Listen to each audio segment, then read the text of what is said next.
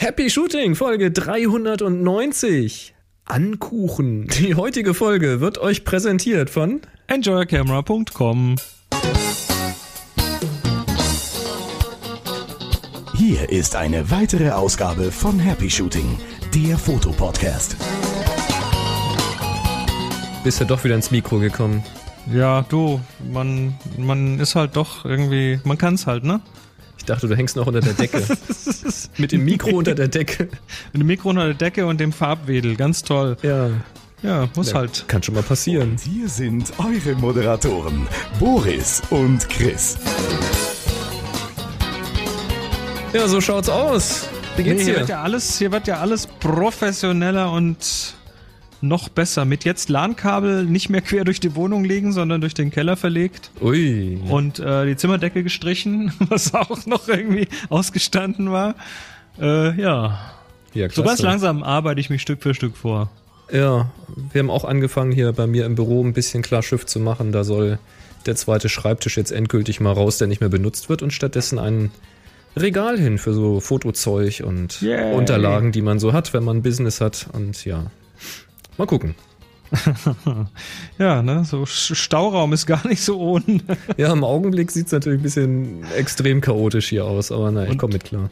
Na, hier ist ja auch noch ein bisschen. Aber so ganz Ja. langsam, Schritt für Ja. Schritt. Baby Steps. Baby Steps. Ja, wir sind Happy Shooting, Das der Fotopodcast. Film. Ich glaube, ich, der Titel Was? fällt mir nicht ein, aber Baby Steps. Das sagt mir was. Äh, Kenn ich nicht. Jetzt wollte ich aber Mit sagen, Bill wer wir Murray. sind.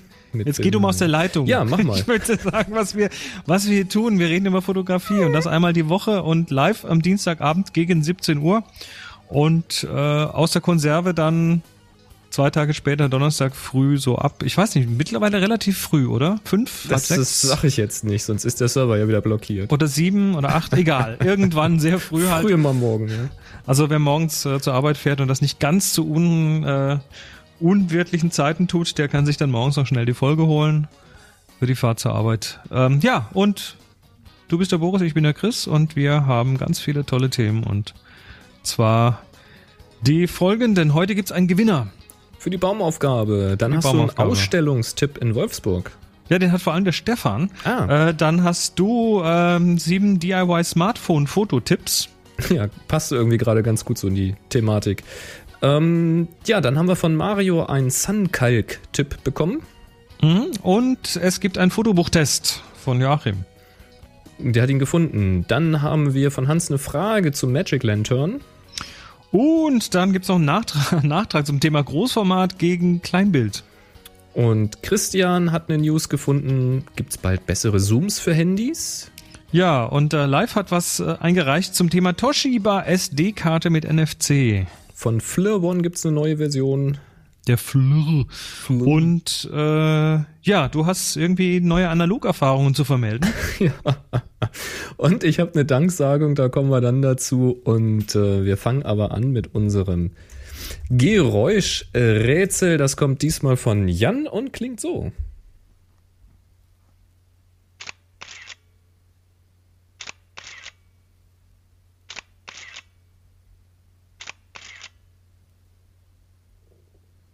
Moment, Cool. kommt noch was? Kommt noch was? Nee, nur so leises Tick-Tick noch. Ja, Cool. Das mag ich, das Geräusch. Schalunk. Ja, Schlick. das ist was irgendwas Analoges, wo ein Film nachher noch transportiert wird. So Ja, klingt es zumindest. So klingt es zumindest. Schauen wir mal, ob du da nicht auf der falschen Fährte bist. ja, dann Ja, haben wir Medien, die wir wieder bedienen. Genau, ihr dürft wieder Fragen live reinreichen, wenn ihr dienstags um 17 Uhr dabei seid. Und das geht einmal auf Twitter und up.net. Da könnt ihr einen Hashtag HS-Frage hinten dranhängen. Oder ihr geht auf Google in unsere Community, happyshooting.de slash community. Da gibt's einen Post, wo ihr Fragen als Kommentar dranhängen könnt. Und auf Facebook bei, was war's, Boris Nienke Fotografie? Ganz genau, Boris Nienke Foto. Boris Nienke Foto. Äh, gibt's auch einen Beitrag. Auch da dürft ihr Fragen dranhängen. Hm. Hm. Hm. Jo. Kannst du auch walisch? Gut, wir Fotofakt. Ähm, haben Fotofakt. Fakten. Mehr, Dieter, Mehrzahl. Von Dieter und von Jürgen. Der Dieter hat uns was ganz Lustiges geschickt. Hallo ihr beiden. Der heutige Fotofakt präsentiert Ihnen die ultimative Foto-App für den echten Mann. Und zwar Kawaii 390 Kamera Jung plus Sticker. und ich zitiere hier mal aus dem Google Play Store. Ist das, ist das ein- eine Hardware? Nee, Das ist eine Software. das ist eine Soft. Ja, ja, und, und, und im Play Store, Play Store, im Play Store Store. steht, im Play Store steht, ähm, ich zitiere, iApps image quality was better. Application to AMA cutting lengths with a variety of stickers and other cute pictures. After sucking them to take a picture of you and the effect was, but the colors make your photos look extraordinary. Natural does it take uh, corners, apps lengths 390 Mummy. I was shaving. What you can. Ja, da Das- sagt der wenn ihr- Dieter, das erklärt ja sicherlich alle offenen Fragen. Wenn ihr jetzt in dem Moment gerade denkt, ihr habt die Fähigkeit des Englischen verloren, ähm, dem ist nicht so. Boris kann halt einfach kein Englisch. Ja, du kannst das ja mit, mit korrekten Akzent, du kannst das auch so. iApps image quality was better. Application ist to AMA alles cutting length with a variety of Nein! stickers and other cute pictures. After sucking them to take pictures of you and the effect was, but the color make your photos look extraordinary. Natural does it take corners, apps a length 390. Mammy, I was shaving. What you can. So, viel jetzt, Zeit und muss jetzt noch, und jetzt noch mal mit russischem Akzent, bitte. Nein, nee, nicht. kann ich nein, nicht. Nein, nein, Kann ich nicht. Ja, Ja, nee, die Software schön. muss man auf seinem Android sollte man haben. haben. Ja, ja, muss. Also, I was shaving. Ich meine, das sagt doch alles. Okay, haben wir noch eine 390? Ja, von Jürgen. Ähm, eine Sony Alpha 390. Also eine Kamera, denke ich mal. Oh. Von Rollei gibt's auch eine. Rollei Compact Line 390 SE. Warum nicht? Und dann sagt er, gibt's hier natürlich auch noch für den Einbremser-Modus was zu lesen. Und zwar gibt's von Hanemühle ein Papier, Leonardo Canvas 390. Das ist ja cool. Und da steht ja ein Text dabei, den hat sich doch auch irgendein Marketing-Heini ausgedacht. Da steht hier, geinkjet, das kann man gar nicht aussprechen, geinkjet druckt. Hat er ja noch nicht, aber mit Leinwand kannte sich Leonardo unseres Wissens schon aus. Hanemühle Leonardo Canvas hat eine Oberfläche, die wasserresistent und unempfindlich gegen Berührung ist. Mit seiner feinen, gleichmäßigen, glänzenden Struktur eignet es sich für die Kunstreproduktion genauso wie für die Fotografie. Ja, schau an. Anschmiegsam, leicht zu verarbeiten, gerade auch auf mit den Gallery Wraps. Whatever. Die richtige Inkjet-Leinwand für Mona und für Lisa und alle anderen 390 Gramm auf den Quadratmeter. Ja, Äh, Das ist, aber ich muss mal sagen, ich meine, das ist monochrom, ne? Der Mhm. ähm, die Fotoapotheke, aber haben ja ganz hübsche Sachen. die haben tolle Sachen, auf jeden Fall. ähm, und die haben vor allem auch immer ganz tolle Texte eigentlich. Das ist der Hammer, wirklich. Aber ich Allein glaube, die nehmen deshalb- das selbst nicht ganz ernst. Die sind einfach so drauf. nicht. Natürlich nicht. Wir waren ja bei denen auf der Messe und die sind Ah, einfach die, echt wir, haben ja, locker. wir haben die ja mit dem Subjektiv mal ähm, Richtig. wegen dem Subjektiv überfallen vor sechs, sieben Jahren. Ei, ist das schon lang her. Ja, ja, ja. Nee, die waren super. Ja, Mensch, Dieter, Jürgen, Dankeschön. Ähm, tolle Fotofakten. Wenn ihr Fotofakten für die nächsten Folgen habt, ne, so 391 aufwärts, dann einfach ab an info at happyshooting.de, Stichwort Fotofakt und die Nummer dahinter und dann äh, Link und einen kurzen Text, was das ist. Und äh, ja, dann äh, erwähnen wir euch hier. Cooler Scheiß. Ich habe eine Danksagung. Noch cooler. Noch cooler, ne? Also das Wem- mit dem? Amazon-Wunschzettel ist ja total lustig, ne? ist ja nicht so, dass ich den schon seit Jahren public hätte, aber man muss ihn mal verlinken. Ähm, ihr seid ganz, ganz große Klasse, muss ich ja mal sagen. Ähm, es ist ja nicht, dass wir irgendwas erwarten, aber wir freuen uns einfach diebisch, wenn wir was bekommen.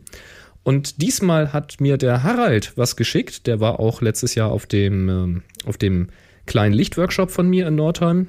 Hat er sich nochmal bedankt hier.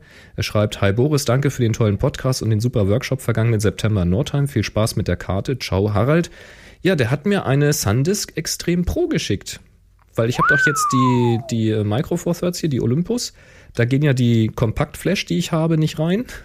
die fast größer als die Kamera. Hm. Und äh, ja, da hatte ich eine SD-Karte, aber obwohl sie Ultra 10 ist, ist sie nicht so wahnsinnig schnell. Und jetzt habe ich halt hier eine Extrem Pro. Und äh, die soll schneller sein. Das werde ich ausprobieren und werde dann bloggen, ne? Werde ich euch berichten. Super, also danke Harald. Ja, das ist ja mal cool. Da kommst du nach Hause. Vor allen Dingen, ich warte auch gerade auf eine Lieferung von Amazon. Das ist dann das Lustige. Du kommst nach Hause und sagst, oh, die Lieferung ist da. In dem kleinen Karton? Komisch. Und dann holst du das raus, was völlig anderes drin, denkst du, hä? Und dann liest du den Zettel, dann bist du richtig gerührt. Mich ja, richtig, bei uns ist das, bei uns ist das eher so. Ich richtig Ding. gefreut. Eigentlich war ich total in Hektik und in Eile, weil ich wieder weg musste, habe ich das rausgepackt, habe ich mich erstmal hingesetzt, habe mich gefreut. Fand ich toll. Mhm. Hm. Bei uns ist das so, äh, Ding Dong, Post, DHL, hier, Amazon-Päckchen, ich so, juhu! Und dann steht drauf Moni. das ist auch ah, ah. Ja, das kommt ja auch vor. Nur steht dann halt Tanja und nicht Moni drauf. Aber ja, das der Effekt ist dasselbe. das wäre seltsam. Ha, so, ja. du hast, du hast dich, du hast wieder was Analoges gemacht. Erzähl doch mal. Mm, ja, gar nichts Neues. Ich hatte ja, oh, jetzt haben wir hier irgendwie, da, so passt der Text wieder. Ich habe doch erzählt, dass ich hier mit dieser kleinen Plastikknipse hier, ne? Mhm. Da hatte ich ja, geht das hier, da, so, das, das Ding hier. Mhm. Da hatte ich doch mal einen Film mit äh, vollgeknipst. Keine Ahnung, ist es, ich habe da einfach so einen, so einen Schwarz-Weiß-Film reingemacht, aber der eigentlich ja ein Farbfilm ist. Also Richtig. So Standardprozess damit ich das eben einfach zum Entwickeln geben kann und da jetzt keinen Stress mitmache. Ähm, ja, und ich habe keine Ahnung, ob das Ding dicht ist. Ich habe da einfach ein paar Fotos geknipst, halt ein bisschen rum, drum geknipst und wollte jetzt mal gucken, was da jetzt bei rausgekommen ist. Und hatte das dann eben äh, ja hier in die Stadt gebracht, weil ich dachte, die hatten da noch so ein Stundenlabor. Hatten sie auch, bis vor ein paar Jahren. Kann man mal sehen, wie lange ich nicht mehr in dem Fotogeschäft war. Ja. Ähm, die haben jetzt auch immer noch ein großes Gerät da stehen, aber für digital. Also du kannst da mit einem Speicherchip hinkommen und dann kriegst du halt in verschiedenen Größen ähm, Ausbelichtung oder Drucke oder was auch immer die da machen. Das machen sie auch noch, also Sofortbild geht noch, aber eben nicht mehr Filmentwicklung. Und dann hat er auch überlegt und hat gesagt, oh, oh, oh, oh, oh, in Göttingen da, der sowieso, der hatte das noch, aber das ist auch schon zwei Jahre her, dass er sich daran erinnert. Warum so kompliziert? Und da habe ich gesagt, komm, hier, nimm, schick, weg, mach mal. Ne? Hier alles Standard angekreuzt, äh, geh mal los und viel Spaß. Ich sag, wann kann ich denn abholen? Ja, sagt sie vorne, ähm, so ungefähr eine Woche. So, ja, gut, passt, alles klar. Hatte ich irgendwie an einem Mittwoch abgegeben ja, komme ich dann nächsten Donnerstag hin, will das abholen. Ja, nee, da ist äh, noch nicht da, weil war ja Heilige Drei Könige und das Labor, da gibt's ja nicht mehr so viele und die sitzen irgendwo in Süddeutschland und die haben da nicht gearbeitet. Ja, denke ich, aber Heilige Drei Könige ist ein Tag und nicht eine Woche. Naja, ist jedenfalls nicht da. Ja, dann habe ich dann, sie sagt aber am Freitag kriegen wir wieder eine Lieferung. Ich sag super. Nächste Woche, Mittwoch, hingegangen. Ich sag, ähm, ist der jetzt schon da, der Film? Äh, nee, der ist noch nicht da. Weil, äh, ja, kann halt mal sein. So, jetzt kann das sein, dass er morgen kommt. Ich werde da mal vorher anrufen und die Nummer durchgeben, weil. Also, ich, warum so kompliziert? Also beim, beim Händler meines Vertrauens, beim Fotolabor meines Vertrauens, da habe ich mhm. eine Foto, dann kriege ich so eine Fototasche, da tue ich den Film rein und kann das ohne Porto hinschicken und krieg das einfach zurückgeschickt. An deine und, Heimadresse dann ja, frei aus. Ja, meine Güte. Also ich meine, dafür gibt's ja diese, diese netten Menschen, die mit diesen Autos jeden Tag ja, rumfahren und es, dann Sachen bringen. Es ist der Punkt, was jedes Mal bin ich wieder bemüht, ja, manchmal jedenfalls, so die Innenstadt am Leben zu halten, den kleinen Händler vor Ort nochmal zu unterstützen und was zu tun und jedes Mal krieg ich wieder aufs Maul. Und das habe ich so gar nicht vermisst. Und jetzt bin ich eigentlich schon fast so weit, Jetzt bin ich, jetzt bin ich fast so weit, mir also wirklich im Internet richtige Schwarz-Weiß-Filme zu bestellen, die in meine analoge Kamera reinzupacken und mir dann so ein Entwicklerset zu holen und selbst zu entwickeln. Also, wenn ich das jetzt nochmal machen wollte. Aber das also, Thema mache ich nicht nochmal. Das wäre zumindest bei nicht, bei nicht äh, Farbfilmen wäre das zumindest für mich die, das Mittel der Wahl. Wir sind jetzt gerade kurz davor, hier in unserer Dunkelkammer mal so ein richtig, ähm, so ein so ein großes Doppelwaschbecken, ne? so ein, so, mhm. so ein mhm. Gastronomiewaschbecken reinzutun, dass man da mal so richtig gut arbeiten kann. Ach ja. Ich war übrigens dann frustriert durch diese Erfahrung und fester über äh, ja äh, aus Frust aus dieser Erfahrung und fester Überzeugung, äh, das zukünftig ganz anders zu machen und selbst zu entwickeln, mich dann wieder rückentsinnend auf die Aussage, wenn ich noch mal selbst analog entwickle, dann ganz bestimmt nicht mehr Kleinbild, sondern was Größeres, Ja. war ich ganz haarscharf davor, mir eine 4x5 Plaubel, eine Ja. Peco Supra 2 zu kaufen. Ja, cool. eine, das ist eine sogenannte Monorail, ja? Yep. Und ähm, die hat nämlich der Steffen Böttcher verkauft. Das ist seine Studiokamera, seine alte. Und ich war ganz kurz davor, ich kenne mich mit den Dingern hier überhaupt nicht aus. Ne? Ich habe dann erstmal einen Daumen draufgelegt, also quasi schon mal angeleckt und ihm gesagt, hier Interesse. er war aber völlig überflutet mit E-Mails, ähm, hat mich dann zu spät gesehen. Und in der Zwischenzeit hatte ich mal ein bisschen gesucht und habe dann rausgefunden, dass das eben so eine Monorail ist. Hätte man auf den Fotos auch erkennen können, wenn man sich auskennt, und dass die sich nicht wirklich kompakt zusammenlegen lässt. Also das wäre dann nichts für mich gewesen, weil damit wäre ich nie rausgegangen. Ja, das, also es, es gibt, es gibt da zwei, zwei verschiedene. Ich hatte auch mal eine Blaupel Peko tatsächlich. Ähm, das war meine erste große.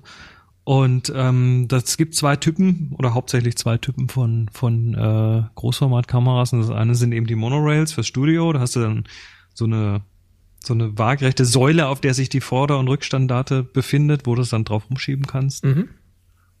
Ja, die sind recht schwer. Vor allem Blaubel Peko, das ist tatsächlich, die ist aus dem Vollen gedengelt. Also die, die ist robust. Die kannst du auch Die als kann man- Waffe benutzen. Kann man so sagen. Also damit schlägst du jemanden tot. Und zwar easy. Ähm, und dann gibt's eben die sogenannten Field-Kameras oder Feldkameras. Das sind dann die, die Faltbahnen. Und das ist dann sowas, was ich durch die Gegend schleppe. Ja, sowas suche ich halt dann eher. Aber war halt irgendwie ein super Schnapper, ne? Weil er die irgendwie vertickt für 400 Euro mit Objektivpark noch dabei. und Das ist aber mal super günstig. Und das, das- ist extrem günstig. Ja, das wäre einfach der Schnapper gewesen. Also wahrscheinlich hätte ich auch schon zugeschlagen, nur mir das Ding hier hinzustellen. Ähm, aber sie war dann halt auch schon weg. Also bei dem Preis auch kein Wunder. Da war, glaube ich, ein 210er oder sowas mit dran. Das ist ein schönes Porträtobjektiv. Und ja. äh, das wäre schon sehr cool gewesen. Nur ja, hat nicht geklappt. Nur ja, den Platz, da, da bräuchst du halt, bräuchst du halt auch mal den Platz dafür dann. Ja, hätte ich dann ja zukünftig hier vor meinem Regal. Stimmt. Den Sch Schatz, warum muss der Schreibtisch raus? Naja, da, ich hatte da so, ich hatte da so eine Gelegenheit. Hm, Ja, nu.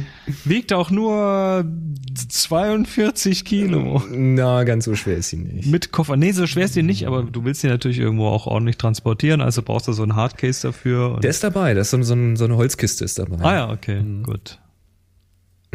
Ja, nee, schade. Ja, hat nicht geklappt. Was soll's.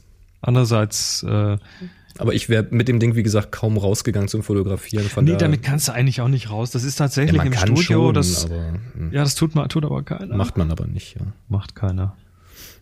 Nee, die ist eher für stationär, so als Porträtkamera. Ne, ich muss mal gucken. Wenn ich mal so eine Feldkamera finde, dann schaue ich mal, was da Also geht. ich meine, für als Einsteiger sind tatsächlich am, am besten für einen für einen analog Großformat-Einstieg sind so diese Graflex-Kameras. Mhm. Also das sind diese diese amerikanischen Pressekameras, die man Mhm, kennt, mhm. so aus den aus den alten Filmen mit diesem äh, oft noch so mit diesem großen Blitz dran, mit diesem großen Reflektor. Und äh, die Die lässt sich aber nicht verkippen, oder? Doch, die Oder lässt, lässt sich die lässt kippen? sich vorne verschieben und auch ein bisschen verkippen. Also die ist ein bisschen eingeschränkt, was das angeht, aber Mhm. dafür kannst du die wirklich relativ handlich zusammenklappen und Moni hat so eine und kannst, äh, also das ist so für den Einstieg wirklich gut, weil die ist dann tatsächlich auch mit Objektiv oft oder fast immer und dann auch mit Objektiv zusammenklappbar. Ja, also ich, ich halte da so ganz, ganz locker die Augen offen. Ich habe da jetzt keinen keinen Drang, irgendwas zu holen, aber es, war- es wäre so aus diesem, diesem Filmabholfrust heraus, wäre fast ein Großformat rausgefallen. Das fand ich irgendwie ganz lustig. So diese Verkettung dieser Umstände. Nun ja. Muss aber nicht sein. Ich bin digital sehr zufrieden. Also das habe ich, wenn ich was bei analog nicht vermisst habe, dann Filme abholen. Das, äh, nee. Kommen wir zu erfreulicheren Dingen. Die CES war ja da, diese Consumer Electronic Messe. Die war aber fast nicht fotografisch diesmal. Och, na ja. Also ein bisschen. Och, na ja. Aber schon. Also, zwei Sachen habe ich mal rausgesucht. Da waren aber bestimmt Ja. noch mehr Sachen. Ähm, das eine ist die Fleur One. Da hat man mal drüber gesprochen, diese Infrarotkamera fürs iPhone. Die bisher in der alten Version so als, als ähm, Hülle daherkam. Genau, wie so ein Case, ne? Mhm. Und die das Bild halt kombiniert, das Infrarotbild, das ist relativ schwach aufgelöst und das wird kombiniert mit der, mit dem Bild von einem richtigen Linse und damit hast du halt, äh, ja, eine ganz gute Übersicht. Und da soll es nun einen Nachfolger geben und die bisherige wird günstiger. Also die, die Version, fange ich mal vorne an, die jetzt als Hülle verfügbar ist, also die es schon gibt, die Flearbon, die wird 100 Dollar günstiger. Die gibt's jetzt um 249 Dollar, Mhm. was ich ganz nett finde eigentlich schon. Und dann gibt's einen Nachfolger, der heißt auch Fleur One, also kein Fleur 2 oder so.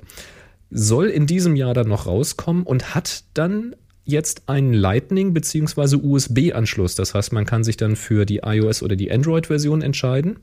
Und die wird dann nicht mehr als Hülle ausgeführt, sondern als, als Dock-Erweiterung, wie auch immer. Also es wird unten angedockt an dem äh, Smartphone. Ist deutlich kompakter. Der Sensor soll empfindlicher sein, also hat irgendwie noch mehr Möglichkeiten, eine Temperatur zu unterscheiden und zu erkennen. Kalibriert sich auch selbst. Die alte Version musste man etwas umständlicher noch kalibrieren. Das macht die neue dann automatisch, hängt wohl mit diesem Sensor zusammen, mit der Neuentwicklung. Der Preis war zu dem Ze- Zeitpunkt, wo ich das rausgesucht habe, noch unbekannt. Man vermutet aber, dass es sich auf dem Niveau wie die alte Fleur bewegt, also so um 349 Dollar. Und dann hat die ähm, Company Fleur da noch was für den semiprofessionellen Anwender. Wem also die Fleur One nicht reicht und wem diese sündhaft teuren Infrarot-Analysekameras, die ja äh, mehrere tausend Euro kosten können, zu viel sind, da haben die jetzt was dazwischen und zwar den Fleur C2. Das Ding funktioniert im Grunde genommen wie eine Kompaktkamera mit Infrarotsensor. Kann man sich also so vorstellen wie quasi das Smartphone wahrscheinlich mit dem Fleur One dran. Irgendwie sowas in der Kante. Ähm, das liegt dann um 700 Dollar und soll ab März 2015 verfügbar sein. Yay. Fand ich auch ganz interessant. Wenn man Ja, nicht es auch. irgendwie, wenn nicht für Smartphone will, sondern was äh, Dediziertes haben möchte. Warum nicht? Ja, Hitzekamera. Ganz cool, ja. Nicht schlecht. Kannst halt gucken, ob deine Dämmung funktioniert oder irgendwo die Fenster undicht sind. ja, oder ob deine Winterjacke so gut ist, wie du glaubst. Ja, zum Beispiel. Das äh, habe hab ich ja, ähm, ah, wo waren das? Als, als wir das erste Mal für den Himalaya groß eingekauft Da haben, waren da wir in waren wir in Hamburg beim Globetrotter. Genau. Da haben warst du ja auch mal mit, genau. Ja, ja, da haben wir das gemacht. Und äh, da, die haben ja so eine, so eine Kältekammer. Und in der Kältekammer ist eine Infrarotkamera und da kannst du dann mit der Jacke reinstehen und dann siehst du, wo irgendwie die, die Kältebrücken sind, also wo die, wo deine Wärme rauskommt quasi. Genau, da siehst du halt, ist, ist es noch blau-grün, die Jacke, oder wird die langsam gelb-rot? Dann ganz nett. Hm. Ja, Ja, jetzt musst du mir mal erzählen, worum es beim nächsten Ding geht. Das, das ist irgendwas von Toshiba hier. ja. eine SD-Karte mit NFC eingebaut. Huch, wofür das denn? Ja, ähm, ich habe ja bisher gedacht, NFC gilt zur Kontaktaufnahme und danach wird irgendwie was anderes an Funk aufgebaut zum Beispiel oder irgendeine Einstellung an einem Gerät gemacht. Jetzt weiß ich nicht ganz genau, weil so ganz verstehe ich das hinter vom, von einem technischen Hintergrund auch nicht. Vielleicht kann man über NFC ein paar mehr Daten übertragen. Also folgendes. Toshiba bringt eine SD-Karte raus, da ist NFC mit drin. Die funktioniert natürlich im Augenblick nur mal mit Android-Phones.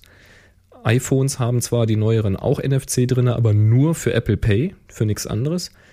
Ähm, also das, was ich jetzt erzähle, geht erstmal nur auf Android. Da installiert man sich eine App von Toshiba. Und wenn man jetzt diese App gestartet hat und das Telefon, vielleicht muss man es auch nicht starten, weil das ist ja NFC, jedenfalls, wenn man das Gerät nahe an diese SD-Karte hält, die kann also jetzt, vermute ich mal, nicht in der Kamera stecken, sondern man nimmt quasi diese SD-Karte aus seiner Fototasche und hält sie dann an sein Smartphone dann kann man auf dieser App sehen oder in dieser App sehen, wie viel Platz auf dieser Karte noch frei ist und man bekommt 16 Thumbnails der letzten Bilder angezeigt. Also dann kann da nicht so viel Daten rüber, rüberkommen. Genau, aber reicht ja schon, um jetzt ohne jetzt ähm, die, die, die SD-Karte in die Kamera zu stecken und zu gucken, was ist da drauf, welches war die volle, welches ist die leere ähm, oder welches Shooting ist da drauf, kann ich die jetzt überschreiben oder kann ich die jetzt nehmen oder nicht. Ähm, dafür reicht's ja schon aus, weißt du, du hältst das Ding einfach mal kurz da an dein Trolley oder holst die Karte, hältst sie kurz ans Smartphone und sagst, ja, guck mal hier, da ist die leere Karte. Zack, peng weiter. Witzige Idee, ob ich es nutzen würde, weiß ich nicht, weil wenn man erstmal die App starten müsste, wäre blöd. Wenn es zu lange dauert, bis sie startet, wäre auch blöd. Keine Ahnung. Soll es jedenfalls geben mit 8, 16 und 32 Gigabyte ab Februar. Preise sind da noch nicht bekannt. Weiß ich nicht. Vermisst habe ich es noch nicht, aber lustig finde ich die Idee schon. Ne, vermisst habe ich es auch nicht. Also der einzige Sinn, die einzige sinnvolle Anwendung, die ich da sehe, ist, du hast irgendwie 30 Karten und musst mal schnell rauskriegen, welche Karte was enthält oder so. Ja, genau. So für einen Äh, Eventfotografen. Ja, hm. Hm. Ich gehe immer sequenziell durch meine Karten durch. Also ich habe die in diesem in so einer Pixel Pocket Rocket drin und habe die dann äh, so in diesen Fächern drin stecken. Mhm. Und wenn die mit der mit der mit der bedruckten Seite, also da wo der Markenname draufsteht, ähm, zu mir zeigen, dann weiß ich, äh, sie sind benutzbar. Mhm. Und wenn ich sie dann benutzt habe, stecke ich, steck ich sie wieder zurück und drehe sie um mit der beschreibbaren Seite da, mit dieser Mhm, mhm. äh, weißen Seite nach vorne und dann weiß ich, die ist die Karte ist jetzt voll und gucken tue ich, wenn ich sie in die Kamera stecke. Ne? Ja, so mache ich das ja bisher auch. Also das ist ja, ne, aber gut. Ich sag mal, gib gib den Menschen Spielzeug und sie werden spielen. Natürlich, das ist, ganz- ist ganz klar. Warum auch nicht? Vielleicht finden sich auch noch ganz andere Einsatzzwecke für sowas. Kann schon Mal sein, schauen. klar. Ja, der Christian hat uns was geschickt und zwar einen Link zu einem Artikel auf Heise und da geht es um bessere Bilddarstellung auf kompakten Sensoren. Was ist das denn? Ja. Also unsere Smartphones haben ja inzwischen zwar schon Autofokus und kein Fixfokus mehr, das ist ja schon mal eine deutliche Verbesserung, aber sie haben keinen optischen Zoom. Gibt's noch keins, ne? Nee, also nicht, dass ich wüsste. Also es, es, es gibt diese, diese Ausnahmen, die dann schon fast Kompaktkameras Klar. sind mit Ausfahren ist, das gibt's alles, aber, Aber der Zielkonflikt ist klar, ne? Das Handy wird immer dünner und äh, wenn Mhm. du solche Funktionen in der, in der Optik einbauen willst, dann muss die dann eben tiefer werden. Also Mhm, ganz- passt nicht. Ganz genau. Und ähm, das ist halt ein, ein Problem. Und da hat sich jetzt jemand etwas einfallen lassen. Und zwar eine Technologie, bei der vier Scheiben vor, der, vor dem Sensor liegen. Die sind mal konvex und mal konkav und verschieden angeordnet und verschiedenartig geschliffen. Und nun kann ein Motor diese vier Scheiben in verschiedenen Überlappungsgraden übereinander und zueinander verschieben vor dem Sensor. Also die werden nicht, die werden nicht in der Tiefe verschoben, sondern die werden seitlich verschoben Seitlich, quasi. ganz genau. Also die Abstände ändern sich nicht, das Paket bleibt immer gleich dick, Aha. aber durch den Schliff ändert sich da halt der Brechungsindex, so verstehe ich das, und dadurch kriegst du verschiedene Zoomstufen hin und wohl auch eine Scharfstellung. Und ähm, ja, darüber ist wohl jetzt in dem Prototypen, der jetzt noch relativ fett ist, also das ist halt Prototyp, da sieht das alles noch ein bisschen klobig aus, da ist wohl schon irgendwie ein Dreifach-Zoom möglich. Ähm, man erwartet aber mindestens ein sechs- bis zehnfach Zoom, wenn ich das richtig äh, gelesen habe und noch in Erinnerung habe. Und zwar will er, der, der ähm, Erfinder sich da erstmal dran machen, das Ganze jetzt kompakter zu bauen und rechnet wohl bis Ende 2015 oder Anfang 2016, dass man äh, das verbauen könnte. Hm. Finde ich recht optimistisch, aber Ja. stören ja. wird's mich nicht, muss ich gestehen. Wenn da, also wenn das tatsächlich dann von der Qualität her so ist wie, wie, wie ein, op ein optisches Zoom-Objektiv, dann ist das ja okay. Ja. Also beim Prototypen steht wohl noch dabei, dass die Qualität noch nicht so überragend ist. Ist wohl erstmal so ein Proof of Concept. Jo, ich bin mal gespannt. Ne? Ich, äh, ich hoffe ja immer noch darauf, dass äh, irgendwie, und ich glaube, das gibt's zumindest schon in Ansätzen, ähm, dass es, dass sich die Brechkraft von Materialien, von bestimmten Materialien durch eine, äh, durch eine elektrische Spannung verändern lässt. Da habe ich mal irgendwo was gesehen, dass jemand eine Brille gemacht hat mit verschiedenen Da kann ich mich auch dunkel dran erinnern. Also da war mal das was, sogar aber mal ich, bei hab, Happy Shooting? ich weiß nicht. Das, So, äh, so wegen nah und fern gucken, also quasi Lesebrille und dann hast du irgendwie an der Rand einen kleinen Taster gehabt und dann konntest du das so verschieben.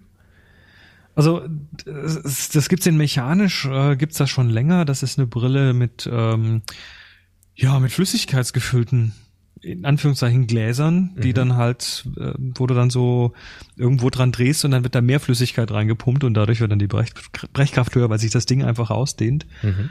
Aber ich habe eben auch schon mal irgendwo was gelesen, dass es sowas auch in elektrisch gibt. Aber wie gut Hm. das ist und ob das taugt, weiß ich nicht. Weil das wäre natürlich schon cool, ne? Das ist so ein, ein Linsenelement und dann sagst du einfach, äh, ich drehe jetzt mal hier an dem Body und dann äh, ändert sich die Brechkraft. Ja, Hm. Spannung ändern und dann zoomen. Ja, ich bin mal gespannt, was da kommt, aber da sind also ein paar schlaue Köpfe sind dabei, sich Lösungen auszudenken und das fand ich erstmal sehr positiv. Na dann warten wir mal, wo das noch hingeht. Es wird ein paar Jahre dauern, das ist klar. Ja, also ich denke auch, wenn er jetzt sagt, irgendwie 2015, 2016, ich glaube ja nicht so richtig dran. Ne? Ich glaube eher, dass er Geldgeber sucht. Mal schauen.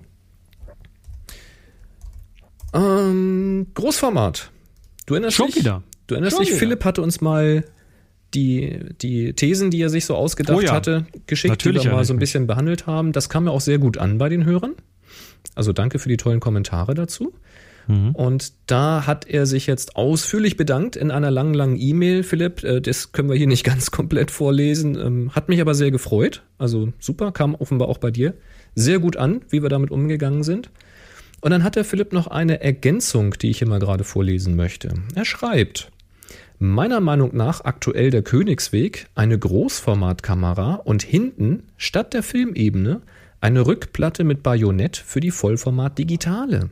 Dann hat man die tollen Möglichkeiten, ähm, die tollen Optik, die tolle Optik kombiniert mit dem einfachen Handling vom Digitalen. Und da verlinkt er nach Science, Science in Photography ein Blog ähm, zu einem ganz, ganz tollen Beitrag, wo das gezeigt wird. Ähm, Ja, das, das gibt's ja auch. da hat sich jemand nämlich was gebaut. Und zwar hat er eine nackte, also in Anführungszeichen nackte Spiegelreflex, also eine Spiegelreflex ohne Objektiv, an die hindert, hinterste Standarte von der Großformatkamera gehängt. Mhm. Also statt F Filmträger eben die Kamera da dran. Ähm, und zwar das Ganze so, dass er das verschieben kann, weil der Bildkreis von der Großformat ist ja größer. Richtig. Also muss das Ganze verschiebbar sein, damit du mehrere Aufnahmen machen kannst. Wenn du den ganzen Bildkreis einfangen möchtest, kann man ja in der Software dann zu einem Panorama stitchen. Ähm, und da schreibt der Autor in dem Blog, dass es unter Umständen Probleme mit der Unendlich-Einstellung gibt. Der Autor hat hier geschrieben, dass irgendwie mindestens 120 Millimeter als Objektiv an der Großformat erforderlich sein sollen, um auf unendlich zu kommen. Habe ich jetzt nicht ganz verstanden, warum. Vielleicht hängt das damit zusammen, dass er die, die Spiegelreflex, wenn er die quasi hinten an die Filmebene klemmt, dann ist der Sensor ja noch mal ein paar Zentimeter weiter hinter der Filmebene. Ne, der Sensor ist ja dann nicht genau da, wo eigentlich bei der Großformat die Filmebene wäre, sondern weiter hinten. Und damit Mhm. verschiebt sich natürlich auch der Fokuspunkt und das könnte natürlich dazu führen, dass Ja. du nicht auf unendlich kommst. Nee, nee, nee, nee, nicht wirklich. Also das Problem ist natürlich, also das, das Ding gibt's übrigens, das, solche Adapter gibt's zu kaufen, die gibt's, äh, muss man sich nicht bauen, ne? kann man tatsächlich kaufen. Also was du tust, ist im Prinzip, du haust äh, hinten anstatt der normalen Rückwand eben eine Rückwand für eine andere Kamera ran. Es gibt ja auch Mittelformat-Rückwände für Großformatkameras. Es gibt äh, eben Adapter für Mittelformatkameras, die auch verschiebbar sind. Die gibt's sogar motorisiert. Mhm, okay. Das heißt, dass du mehrere Aufnahmen dann eben tatsächlich äh, irgendwie zusammenstitchst. Und das Ding ist ja, du hättest theoretisch ein Problem, wenn du ein normales Spiegelreflexobjektiv nehmen würdest, weil da eben diese Retrofokus-Optik so eingestellt ist, dass er diese, diesen, diesen Abstand eben braucht, diesen fixen Abstand zwischen der, zwischen dem Bajonett und dem Sensor. Das ist aber bei der Großformatfotografie eben schon mal grundsätzlich nicht so. Das heißt, du hast, ähm, du, du, du stellst ja scharf, indem du das gesamte Objektiv bewegst. Mhm. Und damit hast du auch sowas wie Zwischenringe eingebaut. Das heißt, wenn du näher ran willst, dann gehst du eben ein bisschen, äh, dann ziehst du den Balken einfach weiter aus. Mhm. Jetzt hast du natürlich, ja, du hast schon nicht, du bist nicht mit der Kamera direkt an dieser Rückebene, da wo der Film normalerweise ist, sondern weiter hinten, aber zumindest bis zu einem gewissen Grad kannst du das einstellen. Das Problem, was du hast, ist tatsächlich, du arbeitest mit einem extremen Crop. Also der Großformatfilm 4x5 Zoll, der ist halt mehr als, ich glaube, mehr, mehr als zehnmal so groß wie so ein, wie so ein 35 Millimeter Format. Das heißt, du hast hier halt tatsächlich, du musst, du musst halt irgendwie zehn oder mehr Bilder machen, wenn du die, diese komplette Größe ausnutzen möchtest. Und das mach mal tunlichst, äh, wenn du das tatsächlich mit so einem verschiebbaren Rückteil machen möchtest, das mach mal tunlichst so, dass du dabei nicht aus Versehen irgendwie die Kamera verschiebst oder den, den dann als Stativ dotzt oder so. Mhm. Ähm, das heißt, da wäre tatsächlich wahrscheinlich irgendeine motorisierte Variante gar nicht schlecht. Äh, Aber gehen tut das, klar. Und eignet sich dann natürlich nicht so sehr für Porträts, sondern eher für Landschaft. Also alles, was sich bewegt, ist schwierig. Und selbst bei Landschaft ist es schwierig, weil äh, du weißt ja ein kleines Lüftchen und dann wackeln die Blätter. Ja, also Landschaft morgens vor 7 Uhr, super, weil da ist noch nicht windig. ähm, ja, aber es ist tatsächlich natürlich immer ein Problem. Wenn du im kleineren Format ein größeres abbilden willst, dann musst du dir was ausdenken. Ja. Die andere Technik, die es ja gibt, ist, dass man die Mattscheibe abfotografiert. Also mit dem mit einer normalen Kamera, mit einem rechten, richtigen Objektiv an der normalen Kamera, einfach die Mattscheibe abfotografieren. Das geht ja auch. Ist jetzt natürlich kein extrem feinartiges Bild, sondern hat eben einen ganz eigenen Charakter, dadurch, dass man die Struktur natürlich von der Mattscheibe mit sieht. Ähm, ja, aber das könnte man auch machen, dann hat man zumindest in einer Aufnahme. Ja, wobei Mattscheiben abfotografieren ist, ist, ist wieder extrem problematisch, weil die Mattscheibe hat ja selber durch ihre Ätzung ist das in der Regel dann irgendwie eine Auflösung, also ein Korn. Na klar. Und, Und vignettiert dann ordentlich zum Rand und so. und je nach Brennweite hast du eine sehr starke Vignettierung. Das heißt, äh, das ist auch eher, Ja, es ist halt ein eigener Look. das ist dann eher so TTV-Fotografie, Ja, through, genau. through the Viewfinder. Ja, ja. Ähm, ja, aber kann man natürlich alles machen, klar. Kann man machen, ja. Also ich, äh, ich würde unserem Fazit da eigentlich treu bleiben und würde sagen, also wenn man den Großformat machen möchte, wo es sicherlich, haben wir ja gesprochen, absolut Gründe dafür gibt, dann äh, macht das auch Sinn, das eben mit einem Film zu tun und dann eben eine Aufnahme zu haben. Weil also ich habe jetzt selbst noch keinen Großformatfilm entwickelt, aber Chris, wenn ich das gesehen habe bei dir, ihr habt das ähm, da ja auch mal unterwegs gemacht. Also, ich weiß nicht. Raketenwissenschaft ist das auch nicht. Nein, ist es nicht, Also natürlich das nicht. Und, und so eine, so eine Graflex, wie gesagt, so eine Graflex Crown Graphic zum Beispiel, kriegt man heute relativ günstig und ich habe hier gerade mal einen Link in die Shownotes gepackt. Äh, da sieht man auch, wie die verstellbar ist und wie die shiftbar ist und so weiter. Also man kann da schon einiges Cooles mit, damit machen und hat eine, die man dann auch mal wegklappen kann und in den Schrank tun kann, also die nicht Mhm. irgendwie viel Platz wegnimmt. Also das ist vom Einstieg her ist ist das mit Sicherheit die einfachere Möglichkeit und man hat halt auf einen Klick dann auch tatsächlich ein Bild. Richtig. Und du kannst es ja hinterher digital weiterverarbeiten, indem man das Negativ halt scannt. Ne? Oder bei so ein großes Natürlich. Negativ kannst du auch vom Leuchttisch dann wieder abfotografieren, statt zu scannen, je nachdem, was kannst du du machen. hinterher haben will. Und, Oder äh, da ja. tatsächlich ein relativ günstiger Flachbettscanner, so ein, so ein Ja. Das, das Ding Äh. ist ja riesig. Ja, also da, ich habe, als ich angefangen habe, habe ich meine Großformate mit einem Mittelformatscanner streifenweise gescannt und habe dann immer zwei Streifen zusammengestitcht. Hm. Ging problemlos. So. Ja, ich schau mal. Vielleicht kommt ja irgendwann mal ein großes Kamerachen. Vielleicht habe ich mal ganz viel Lust und Zeit. So, der Hans schreibt uns, hallo Boris und Chris, seit einigen Wochen höre ich nun euren Podcast auf dem Weg zur Arbeit. Durch euren Podcast bin ich auf die Firmware-Ergänzung Magic Lantern gekommen.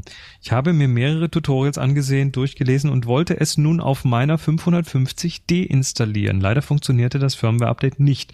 Ich fand heraus, dass das .fir auf dem aktuellen Nightly Builds Downloads auf der Homepage fehlt.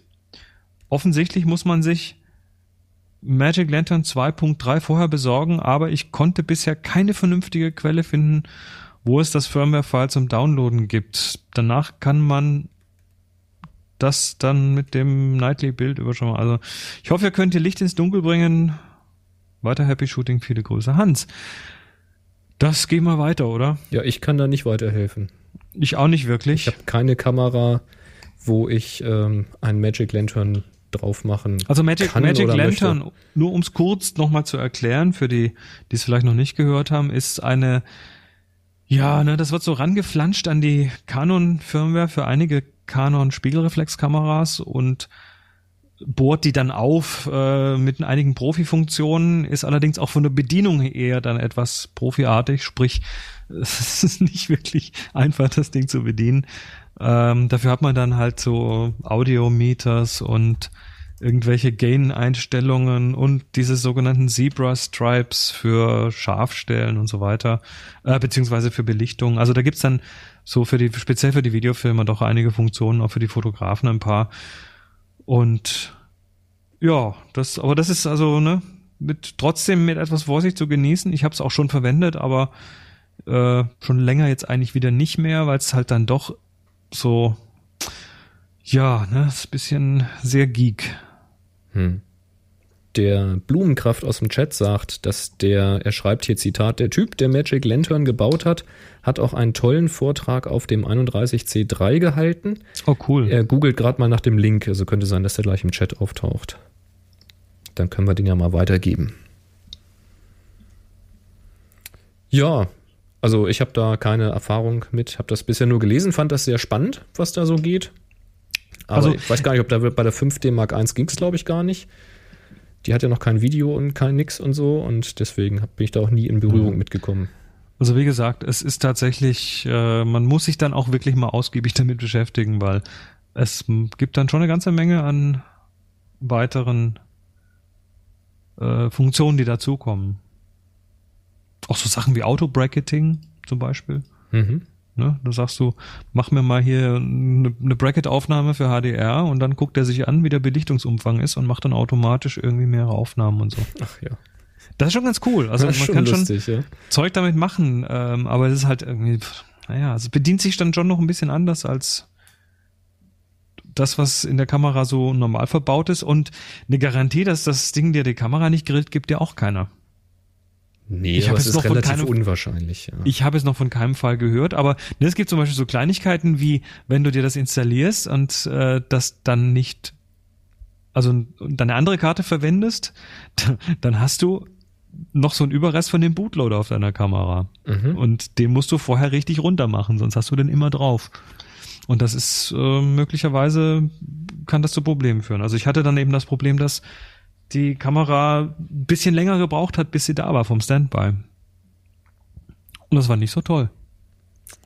Stimmt, das hat's mir erzählt, ne? Als du den Mhm. runtergeschmissen hast, war es wieder performant. Genau.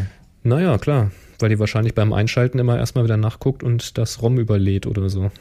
Wie auch immer. Ja, irgendwie das, tut. das, der, ja, der schaut dann eben auf der Karte nach, ob Mhm. das, der, ob der Zusatz, der dafür notwendig ist, da ist und lädt sich den dann rein, ja. Das dauert dann natürlich. Und das dauert halt kurz, bis er dann merkt, oh nee, ist nicht da und dann kann ich booten. Ja, so ist es halt. Kommt So. alles mit einem Preis.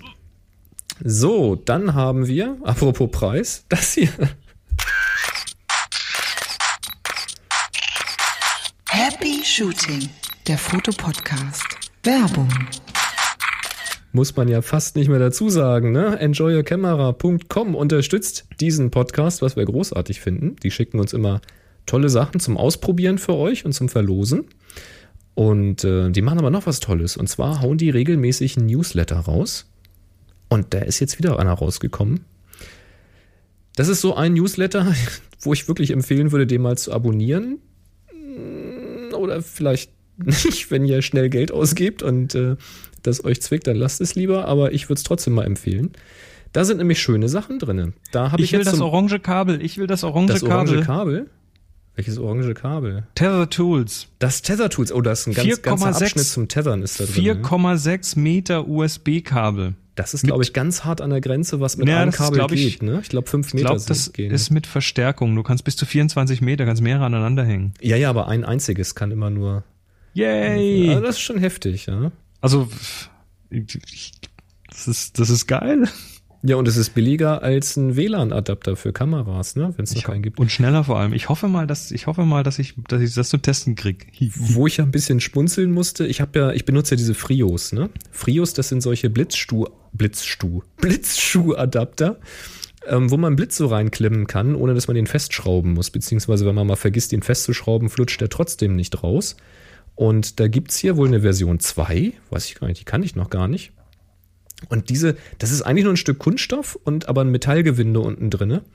Aber das ist irgendwie so ein geniales Patent, dass die da jeden Preis für aufrufen können. Also das kriegt ihr auch in den USA nicht wirklich günstiger. Die lagen bisher hier bei Enjoy Your Camera bei 17 Euro, also 16,99. Und da muss ich ein bisschen schmunzeln. Ähm, drastisch reduziert steht oben drüber. Der liegt jetzt bei 12,99. Das ist natürlich immer noch ein ganz schön stolzer Preis für so ein Stück Kunststoff mit Gewinde. Aber ich meine, ne, 13 bis 17, ne, 5 Euro. Aber, aber, aber, aber das Ding ist, ich meine, Vier, es ist, vier, ich kann es ist es ist konkurrenzlos, das ist es ja.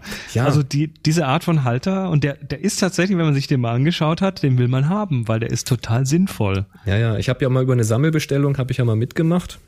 Auch nicht wirklich gespart dabei, aber damals gab's die nur in den USA.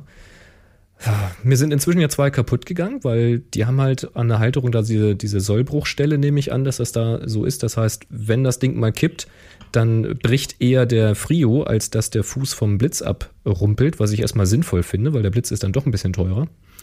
Ähm, das hat auch bei zweien ganz gut funktioniert. Die kannst du halt hinterher nicht mehr benutzen, die Dinger. Dann sind halt irgendwie 17 Euro im Arsch. Ähm, ist egal, aber ich glaube, ich muss mir mal wieder ein paar auf meinen Zettel schmeißen, weil diese anderen, die will man nicht mehr haben, wenn man die Frios mal benutzt hat. Egal. Gibt's jetzt jedenfalls günstiger. Könnt ihr mal schauen. Und was hatte ich noch gesehen? Ach so, diese SMDV-Diffusor. Das sind diese aufklappbaren Softboxen, die ziemlich genial sind. Da gibt's ja auch einen ganzen Satz wieder ähm, im, im Newsletter in verschiedenen Größen und Formen und ah, den runden fand ich ja extrem geil. Ne? Den Kennst du den großen. Lollipod? Was ist denn der Das ist- Lollipod? Das ist dieses, dieses super, super leichte Stativ. 265 Gramm. What? Ja, also äh, ich sag mal, da- so Ich- eine ich Spiegelreflex kannst du da nicht drauf tun. Äh, Das ist, das ist aber so ein super, Ach da. das ist handlich, das ist klein, das äh, ziehst du aus und das hat so eine, so eine Reibungsarretierung. Also da sind keine Schrauben an den äh, Gelenken dran. Das ist eigentlich am besten geeignet, um da irgendwelche externen Blitze drauf zu tun. Also richtig als, als Stativ für, für Fotos würde ich es nicht einsetzen wollen. Ähm, aber ich habe ja eins, da habe ich dann mein, mein, mein Licht habe ich drauf hier, wenn ich hier so mit LED-Licht was mache, dann. Ah, okay, ich sehe gerade. Ähm, 1,33 Meter, also nicht richtig hoch. Nein, nicht Also für, für Porträts im Stehen ist es eher nicht, ne? Eher so als Natürlich Videoleuchte, um sitzende Personen auszuleuchten oder so. Aber das Ding, ne? 265 Gramm für ein Stativ. Äh, Manche Tafel auch, Schokolade ist schwerer, du. ist dann auch äh, entsprechend vom Gewicht her, äh, vom, vom, von der Stabilität her natürlich nicht wirklich geil, aber ähm, ich sag mal, so als, als Notstativ irgendwie für Licht, super. Ja, so für so eine kleine LED-Leuchte, warum nicht? Na gut, ach ja, Boris, Was denn? Was denn das? ich glaube, wir dürfen es ja nicht weiter sagen, aber Oh, vorher muss, vorher, eins muss ich noch sagen. Tut mir leid, aber ich bin ja, ähm, ich habe ja einen Think Tank Trolley und finde ihn total genial, weil was der schon alles mit mir mitgemacht hat und der lebt immer noch. Ähm, das gibt's jetzt bei Enjoyer Cam, aber ist das neu? Habe ich das bisher übersehen? ähm, die hatten, hatten die Think Tank? Ja, sie gar nicht die großen Trolleys. Also der kriegt jetzt Also die, die, Trolleys. diese Pixel Pocket Rocket ist ja auch von Think Tank. ja, das sind diese kleinen Zubehörsachen, aber die ganzen Trolleys kriegt ihr jetzt Tja. jedenfalls hier. Think Tank Airport International und wie sie eigentlich alle heißen. Finde ich cool. Guckt euch das ruhig mal an. Könnt ihr euch ja gegebenenfalls auch mal im Laden angucken, vorher mal anrufen in Hannover, ähm, ob die sowas da haben. Und äh, dann kann man sich das da mal live angucken. Das lohnt sich. Ja, und jetzt, was wolltest du sagen? Jetzt, sch, wir dürfen es ja nicht sagen, aber es gibt einen neuen geheimen Code. Was? Ja, Happy Shooting 2014. Happy Shooting? 2014 geht nur noch bis Ende Januar. Und denn? Und ab jetzt kann man auch Happy Shooting 2015. Happy Shooting 2015? Genau. Happy Shooting 2015? Genau. 5%. Ja, finde ich gut. Ja, Happy Shooting 2015. Ab jetzt zuschlagen. Wird der Frio ja noch billiger. Das ist okay. Kauft euch einen Lollipop. So. Ja. Ja, Nee, danke super, schön. danke. Ja. Und wir machen weiter mit dem Joachim. Was hat der denn? Ähm, Servus Boris, Servus Chris. Der SWR hat im Rahmen einer Sendung Markt, seiner Sendung Marktcheck Fotobücher getestet. Unter den Teilnehmern befinden sich Aldi, C, was? Ach so, Fotobücher jetzt. hm, Fotobücher. Ich dachte gerade, es wären Bücher zum Fotografieren lernen, aber nein, das sind nein, nein. gedruckte. Unter den Teil Teilnehmern befinden sich Alvi, Alvi, Aldi, C, Alvi, CD, Fuji und Fotobuch.de. Er hatte doch auch schon ausführlich getestet. Wie findet ihr den Test von Marktcheck? Richtet sich auf jeden Fall offenbar an weniger fotoaffine Menschen beziehungsweise Laien. Und da gibt's einen Link zu einem YouTube-Video und das verlinken wir mal. Ich habe es mir noch nicht angeschaut. Hast du das angeschaut? Nee, habe ich noch nicht angeschaut. Ähm, soweit ich weiß, macht Aldi, also zumindest war das mal früher so, hat Aldi auch über Cewe entwickelt. Also Cewe sind eigentlich so die großen, wo alle möglichen drüber entwickeln. Fuji könnte ich mir vorstellen, haben noch irgendwie eigene Druckmaschinen. Und Fotobuch.de glaube ich auch. Ähm, wir hatten vor Jahren, ist das, das dürfte jetzt schon Jahre her sein, könnt ihr bei happyshooting.de mal suchen nach Fotobuch. Da hatte ich mal verschiedene Anbieter ausprobiert. Pixel Speed gibt's inzwischen gar nicht mehr. Die sind jetzt irgendwie aufgekauft. Weiß aber jetzt nicht, wie sich da die Druckqualität geändert hat. Ähm, Tanja und ich haben bisher eigentlich immer ganz gerne fotobuch.de genutzt, weil also Tanja macht meistens die Fotobücher bei uns und die haben halt eine Software, die auch auf dem Mac läuft und mit der kommt sie ganz gut klar. Also Hand aufs Herz, diese ganzen Fotobuchsoftwaren, die sind irgendwie alle scheiße. Die sind alle Panne, oder? Das ist der totale Bockmist. Und noch schlimmer sind die, die im Webinterface laufen, als Flash-Anwendung oder so, wo du dann die Bilder erstmal hochladen musst und dann verwendest du hinterher vielleicht dann doch nicht und so. Das ist ja noch schrecklicher. Aber Fotobuch.de hat wenigstens eine Software, die man lokal installieren kann. Das ist ganz angenehm. Ich weiß jetzt nicht, wie das CW hat sowas, glaube ich, auch, aber ich bin nicht ganz sicher, ob die das inzwischen alles online machen. Kann sein, dass sie da im Test drauf eingehen, ich weiß es nicht. Müsst ihr euch ankuchen, ankuchen, angucken? ankuchen. Ich, ankuchen. Weißt ja, du, wo das, das herkommt? Ich habe eben im, in der Küche habe ich noch einen Rest Kuchen stehen sehen, daher kam das irgendwie. Mein, du, ich, kuch, ich kuch dich auch mal an, du. Pass bloß auf, du. Was ich nur sagen wollte, ist, dass wir bei den letzten Prints bei fotobuch.de nicht mehr so überzeugt waren. Also die Ergebnisse sind nicht mehr so richtig prickelnd rausgekommen, alles irgendwie so ein bisschen matter. Weiß also, ich nicht. Ich habe jetzt schon eine Weile kein Fotobuch mehr gemacht, aber ich glaube, wenn ich es tun würde, würde ich es mir wieder bei Blurb machen. Würde ich jetzt wahrscheinlich beim also nächsten also direkt, Mal auch machen. Aus direkt Lightroom. aus Lightroom. Direkt mhm. aus Lightroom raus, kannst das Layout machen, kannst das komplette Ding quasi in Lightroom bauen und dann ich mir das äh, schickst du es dahin und ähm, dann kannst du es ja dort dir aus dem Laden quasi selber kaufen. Da war ja gestern der Felix bei mir zu Besuch, ne? Mhm. Von Savoir Vivre. Kann mhm. man sich äh, mal anhören. Der Podcast. Der Podcast, Savoir Vivre. Zusammen mit dem Basti macht er da ja was. Und äh, du warst ja schon mal Gast, ich war da auch schon mal Gast. Nee, ich war da noch nicht Gast. Du warst da noch nicht Gast? Nein. Ah, du warst war bei vier, vier, vier Stunden Geeks warst du. Genau. Ja, genau. Ja, schauen wir mal. Und ja, jedenfalls kamen wir auch so aufs Schnacken, so auf Design und Fotobücher und sowas und haben uns auch ein Fotobuch angeguckt, was ich hier habe, das mit Blurb gemacht ist. Und da sagt er auch, ja, aber guck mal hier so vom Layout. Das ist wohl, ich muss mir die Vorlagen mal angucken. Ich kenne das noch nicht, ich habe das noch nicht ausprobiert.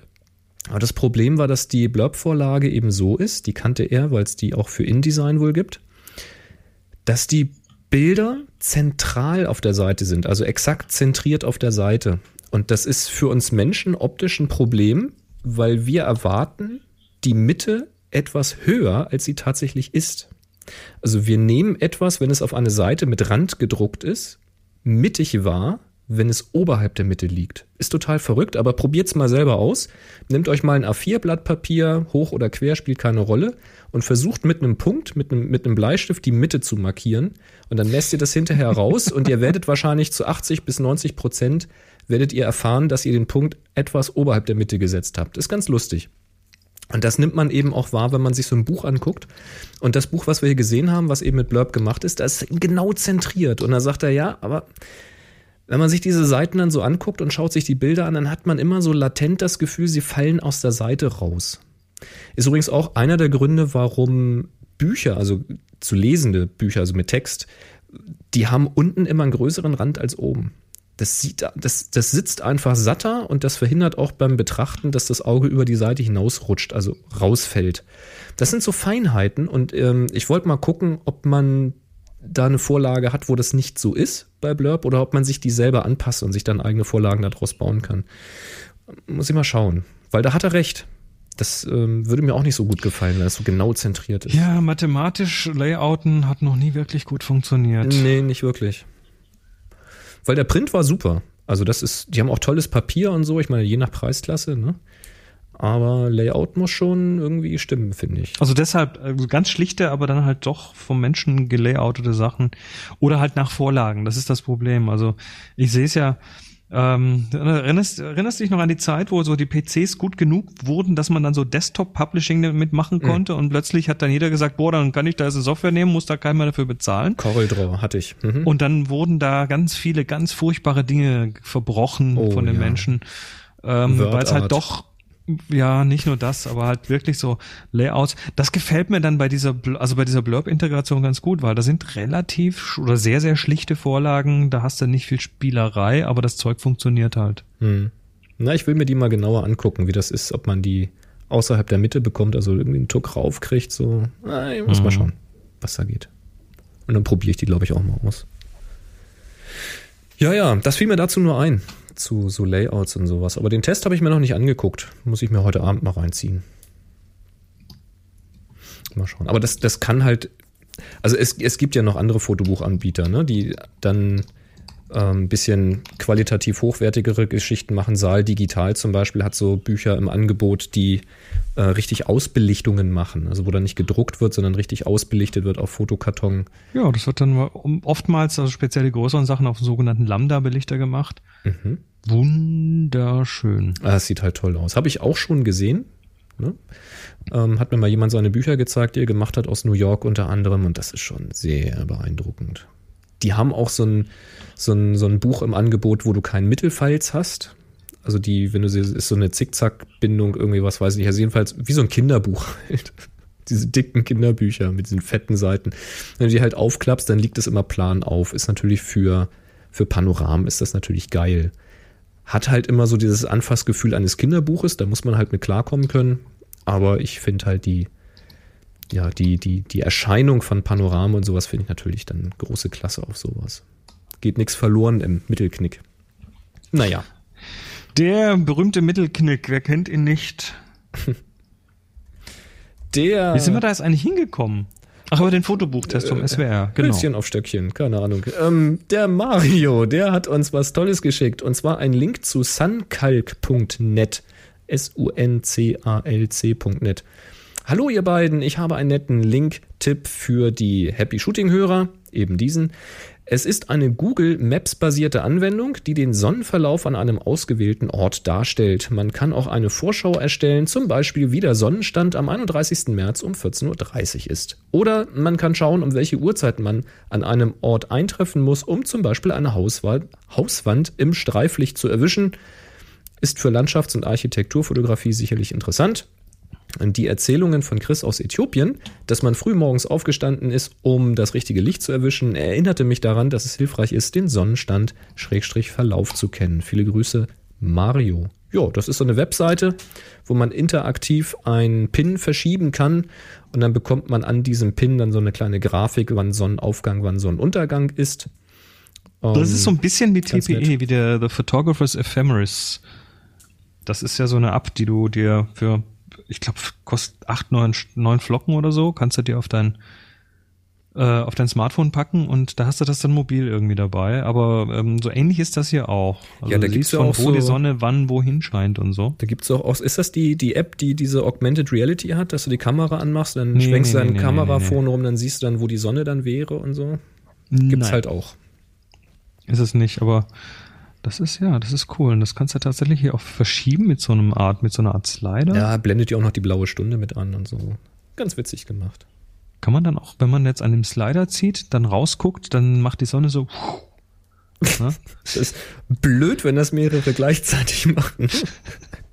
kennst du da, kennst du da, ja, als das, als das Internet frisch war, da gab's mal irgendwie so einen, so einen Roboter, den man von weitem irgendwie so ein, eine, eine Kamera, die man äh, rumlenken konnte, remote. Und das war halt das Problem, dass da immer gleichzeitig mehrere wollten. Und dann ging da gar nichts mehr. Na, stell dir vor, ne, du könntest du die Sonne so, ach nee, ein bisschen später, sup, und dann macht die Sonne so, wutsch. Ja, und vielleicht noch einen zweiten Schie Schieberegler für Wolken, ne? ja. Das fände ich auch mal toll. Ja, natürlich. Manchmal braucht man sie, manchmal will man sie nicht. Ja. Sehr schön. Ja, schaut's euch an. Vielleicht hilft's euch ja weiter. Wo ist denn da der Mond? Welcher Hallo? Mond? Ich sehe nur die Sonne. Ach, er ist ja auch Sunkalk. Ist ja das? äh, Musst du Moonkalk aufrufen. Kannst du mal gucken, vielleicht gibt es das ja Moonkalk mit. Ich, ähm, ich mache das jetzt mal, nur, nur dass wir auch wirklich feststellen können, ob das nichts was nichts nicht was Schweinisches ist, ne? Moonkalk.net kommt bei mir gar nichts. Ja, siehst du. Ja, du hast äh, ich habe was gefunden was bei YouTube. Ja, ja, manchmal stolper ich über Sachen. Ich glaube, das ist über Heise, äh, war ich drauf gestoßen. Und zwar sieben Do-it-yourself Smartphone Fototipps. Wir hatten schon mal sowas mit Do-it-yourself Fototipps. Das, das sind ja eigentlich so, so Beiträge, die ich immer skippe, wenn die mit einer, alles was in der Überschrift mit, Zahl, mit einer Zahl ja, anfängt, klar, äh, wird, wird eigentlich mal ges geskippt, aber ja, das hier lohnt sich, sagst du. Ach, was, ich, manchmal klicke ich einfach drauf. Ich fand das ganz lustig, weil das ist sehr, sehr kurzweilig und nicht so unnötig in die Länge gezogen. Ähm, Ja, zum Beispiel der Klassiker, wenn du ein Panorama machst und willst halt die Person mehrfach ablichten. Die meisten der Hörer werden das wissen, wie es geht, aber hier wird es einfach nochmal gezeigt. Ähm, vielleicht ist es ja auch eine neue Idee für euch. Wir haben auch immer mal frische Hörer dabei. Ähm, oder was ich ganz witzig fand, einen kleinen Wassertropfen auf die, aufs Objektiv zu machen, auf die Linse. Weiß natürlich nicht, wie sich das auf die Wasserdichtigkeit auswirkt. Aber dann hast du natürlich das, was du vorhin erzählt hast mit den Brillen. Dann hast du einen anderen Brechungsindex und hast eine Also Makrolinse. Ja, und das, da zeigen sie Beispiele und das gefällt mir eigentlich schon. Ganz cooler Das Look läuft, so. das läuft dann so runter und läuft dann in diese Ritze oben rein. Ja, gut, wenn der Tropfen weg ist, musst du einen nachlegen. so lange bis dein Telefon voll ist. genau. Aha.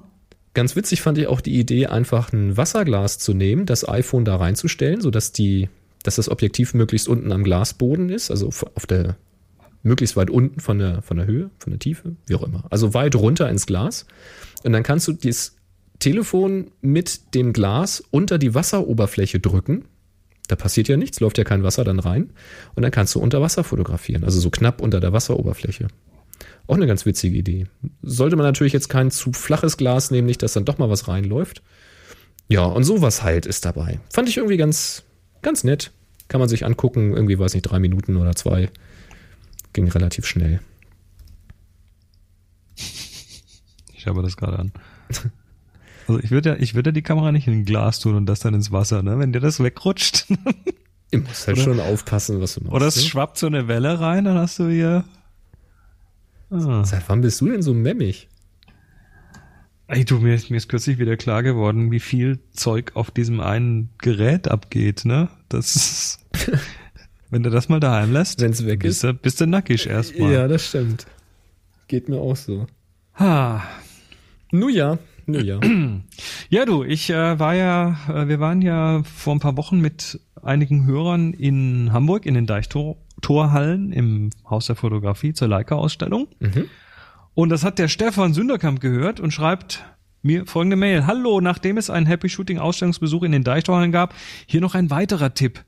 Real Surreal, Meisterwerke der Avantgarde-Fotografie 1920 bis 1950 und zwar im Kunstmuseum in Wolfsburg. Da schreibt er, während in Hamburg ja eher ein Schwerpunkt von Fo Fotoikonen im Bereich Street- und Reportagefotografie im Zusammenhang mit Leica gezeigt wurden, widmet sich die Ausstellung in Wolfsburg tatsächlich hauptsächlich der Kunstfotografie, ganz anders und doch auch ähnlich, sehr umfangreich mit guten Texten und wirklich ausgefallenen Fotografien aus Deutschland, Paris und Prag. Ich habe jedenfalls viele Anregungen und Inspirationen sowie neues Wissen über die Geschichte der Fotografie mitgenommen. Absolut empfehlenswert. Die gleichzeitige Imi Knöbel Ausstellung wurde nur kurz, würde ich nur kurz durchstreifen und mich direkt in der oberen Etage der Fotografie widmen. Ja, das äh, gehen wir jetzt mal so weiter. Seid ihr in der Nähe von Wolfsburg? Äh, schaut mal in die Shownotes, da gibt's äh, einen Link zur Ausstellung, da gibt's äh, ein kleines Video dazu, da gibt's ähm, gute Informationen dazu. Also das ist schon. Ah, muss mal schauen, wie lange läuft denn die noch? Wie lange läuft denn die Ausstellung noch? Ich weiß es nicht. Ich versuche gerade auf der Seite ein Datum auszumachen. Naja, also wir nehmen das hier jetzt Anfang Januar, äh, Mitte Januar 2015 auf. Das sollte ja wohl noch ein bisschen laufen. Na, hoffentlich. Nicht, dass jetzt alle hinfahren. Ach nee, das ist gestern zu Ende gewesen. Vielleicht steht's ja da. Aber ich nehme mal an, wenn er uns das schickt hier als Tipp, dann äh, wird das auch noch laufen. Ah, da steht's ganz. Äh, muss, muss, man muss nur gucken an der richtigen Stelle, dann kann man es auch rauskriegen. Der das Chat läuft sagt auf, bis April. ja genau, 6. April 2015. Da siehst du. Der Chat war schneller, super. Ihr seid gut, ihr könnt Jo. lesen, im Gegensatz zu mir. Klasse. Ja, cool. Wolfsburg.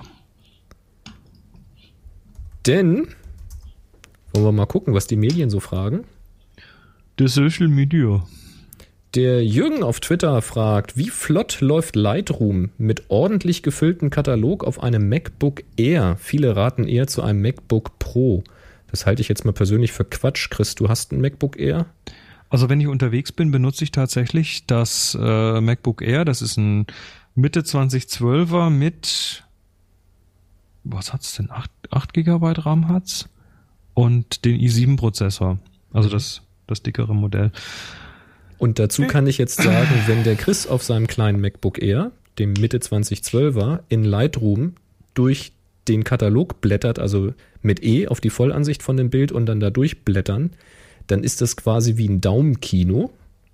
Wenn ich das mit meinem MacBook Pro mache, auch eine SSD drinne, von äh, 2009 ist der allerdings, mit einem Core 2 Duo noch, dann ähm, ist das eher so eine verzögerte Schlaftablette.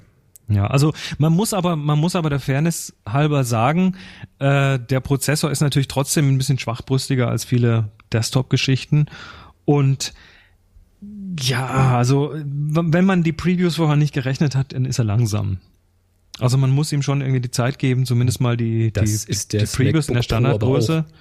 Das ist aber ein Lightroom. Das liegt an Lightroom, natürlich. Deswegen sage ich ja also, wenn du ein MacBook Air nehmen willst, weil das Ding schön äh, portabel ist, dann mach das. Die Performance-Probleme ja. liegen nicht an Air oder Pro. Das hat auch nichts mit der Grafikkarte da drinnen zu tun. Das also, ist eine CPU-Geschichte letztendlich. Und es ist eine Lightroom-Coding-Geschichte. Die sind ja, einfach mal spackig. Und aber der CPU macht natürlich schon einiges aus. Also hier ähm, jetzt auf meinem Desktop, da ist da ist da habe ich da keine Probleme mit der Performance, weil die CPU halt deutlich schneller ist, auch im Previews rechnen. Also was ich üblicherweise mache, ist, ich äh, bin unterwegs, ich importiere die Karte, ich sage ihm so, jetzt rechne mal die Previews und solange lehne ich mich zurück oder mal was anderes.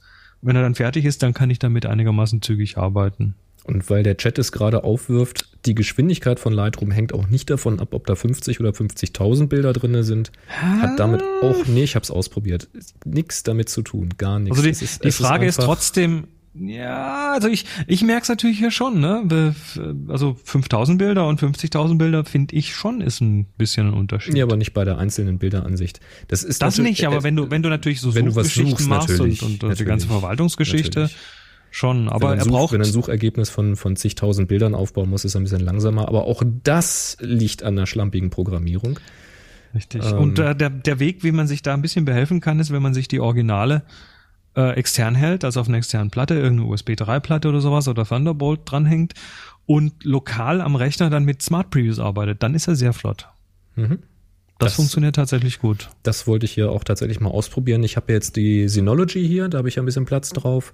Und da habe ich auch von einem Hörer einen Tipp gekriegt, dass ich äh, das mal ausprobieren möchte, die, die RAWs quasi auf die Synology zu legen, Smart Previews zu rendern für den Arbeitsrechner oder fürs, fürs Notebook und wenn ich dann einfach nur schnell aussortieren oder irgendwas machen will, dann klemme ich halt das Netzwerklaufwerk ab, sodass ich auf den Smart Previews arbeite und äh, kann das dann übertragen lassen auf die RAWs. Das könnte ich mal ausprobieren. Mal schauen, ob ich da gewinne oder nicht. Mhm. Also ja. ich, ich habe gemerkt, dass mit Smart Previews deutlich schneller ist. Aber ich hätte jetzt. Vor allem, ähm, vor allem willst du natürlich mit so einem MacBook Air, der hat ja eh dann nicht irgendwie eine, eine Terabyte SSD drin oder so. Na klar. Ähm, dann also ordentlich gefüllter Katalog ist eh relativ, aber ab einer gewissen Menge RAW-Bilder hast du dann eh keinen Platz mehr. Also musst du dann eh irgendwo das Zeug extern halten. So schaut's aus. Aber ich hätte jetzt keine Bedenken, den MacBook Air zu nehmen. Wenn es vom Formatfaktor passt, dann mach das ruhig. Und äh, Thomas sagt, äh, Happy Shooting Projekt, dieses Jahr Fotos für einen Kalender für 2016 zu schießen. Irgendwelche Tipps und Tricks? Ähm, ja, Fotos machen. Fotos machen. Ja. Was soll ich da jetzt für Tipps geben? Komm. Das da ist doch etwas auch sehr allgemein gehalten. Ne? Ja, so. mach halt Fotos. Mach, ja, halt, mach halt Fotos. Denk dir ein Projekt aus und zieh es durch. Mach halt Fotos und zwar gute. Ja, oder mach ein Projekt schlechte Fotos, geht auch. Keine geht auch, klar. Ja. Bei App.net haben wir nix, das war zu Wir hatten noch eine Frage, die kam schon vor zwei Tagen rein auf äh, Twitter und zwar von Simone und das ist eine Frage zur Kaufempfehlung für eine Festbrennweite Olympus. Ich glaube, da Oli. Äh, 25, wenn, wenn, da, wenn da jemand was sagen kann, dann du, aber ich kennen die nicht die Objektive und ich kenne sie alle. Wir sind ja eh bei Kaufempfehlungen immer etwas vorsichtig. Sind wir ganz vorsichtig. Ich kenne sie alle und ich kenne Simones Dilemma. Sie hat nämlich genau wie ich das 12 bis 40 2.8. Das ist ein, ein super Sahneteil. Das ist unfassbar, wie gut das ist.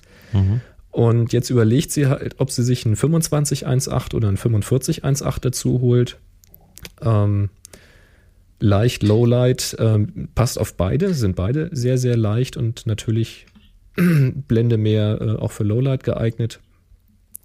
Und für Menschen, Ja, du hast natürlich einen Bildwinkel von 50 oder eben von 90. Ähm, ich fand für Porträts das 45er schöner. Ich mag ja aber auch an meiner Canon das 85er und das 45er 1.8 kam dem eben schon sehr nahe. Ähm, das ist schon ganz okay. Da, du, da musst du abwägen, was du vom Bildwinkel brauchst. Du hast ja das 12 bis 40, du kriegst ja beides ungefähr hin. Probier einfach aus und dann entscheide dich, welchen Spezialisten du da nimmst. Also falsch machen tust du mit beiden nichts. Die spielen beide in der gleichen Liga. Das ist keine besonders hohe. Also ich find, fand in den Reviews fand ich sie als wahnsinnig toll und offenblendend tauglich. Hast du nicht gesehen? Super. Ich finde, sie erfüllen ihr Preis-Leistungs-Verhältnis, denn die liegen irgendwie beide unter 400 Euro. Ähm, teilweise noch deutlich drunter. Ähm, offenblendig haben sie klar ganz viel Aberration, keine besonders tolle Schärfe, fand ich.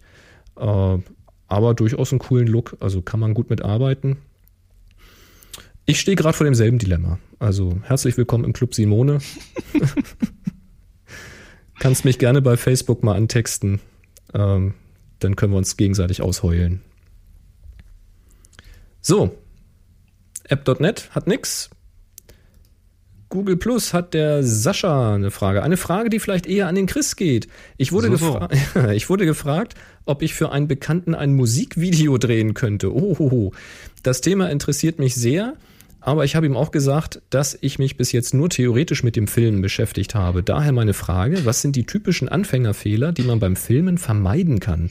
Das Video soll in einer Bar gedreht werden, von der Uhrzeit her wird es dann draußen schon dunkel. Und das soll ich jetzt in einer Minute beantworten.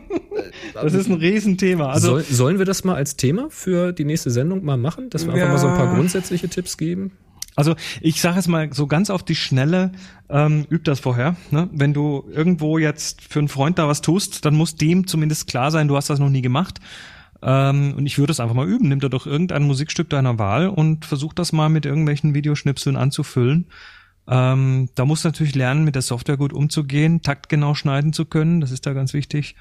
Ähm, was für die Belichtung und Farben äh, bei der Standfotografie gilt, gilt natürlich beim Video auch ein gutes Stück weit. Also ähm, auch da kannst du einen guten Weißabgleich machen, ordentlich belichten.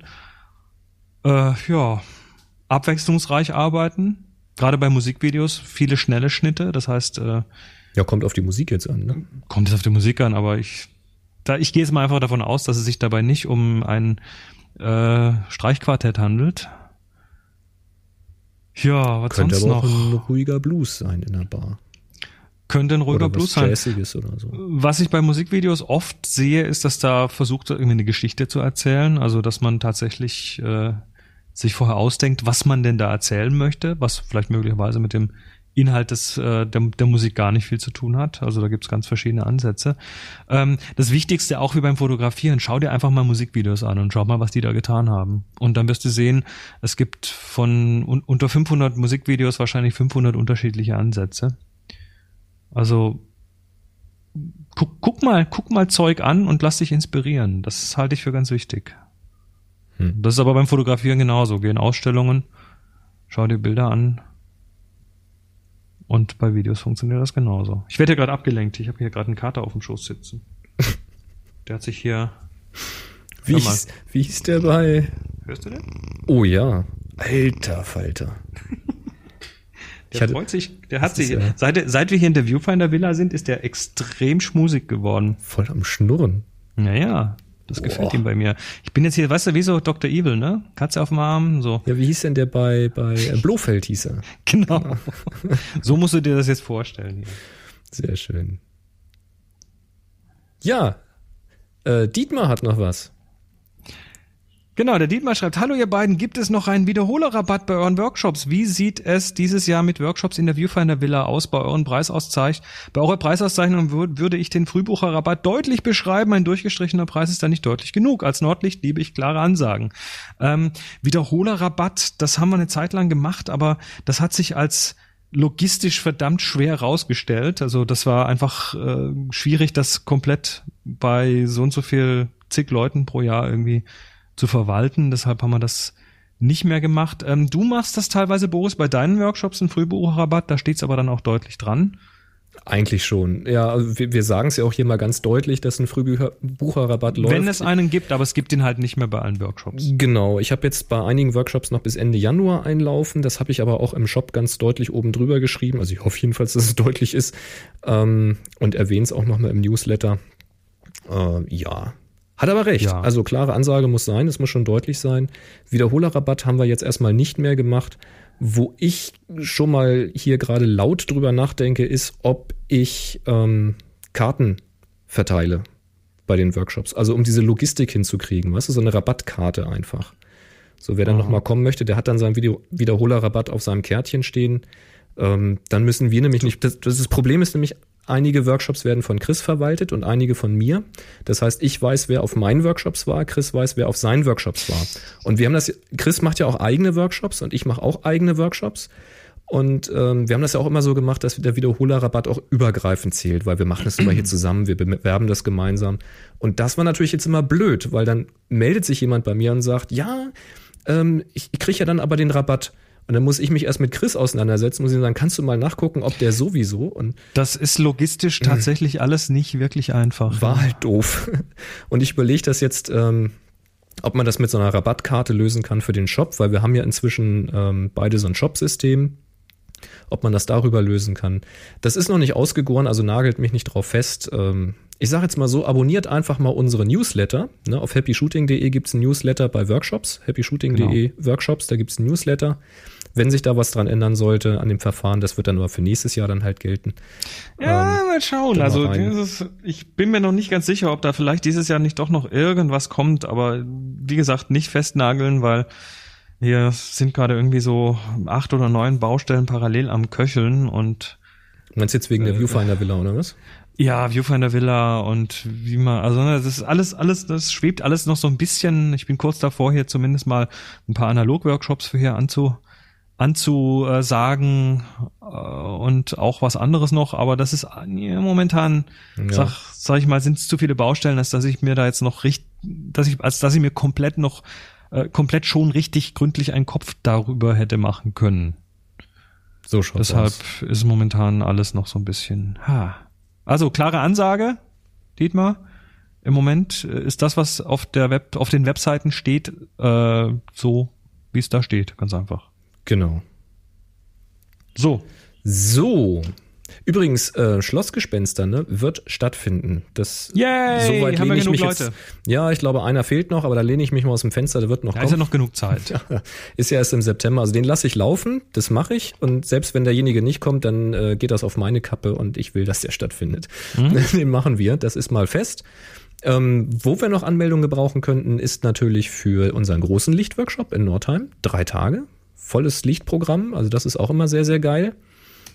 Und ich habe im April auch noch zwei Angebote. Einmal einen kleinen Lichtworkshop für zwei Tage, fürs Wochenende, wem da die drei Tage zu viel sind, wem das zu, zu ähm, viel zu viel Geld ist oder zu viel Zeit ist, weil ihr da irgendwie einen Tag mehr Urlaub nehmen müsst. Dann guckt mal im April, da mache ich das nochmal in klein. Da brauche ich aber auch irgendwie mal mindestens sechs Leute, dass sich das lohnt.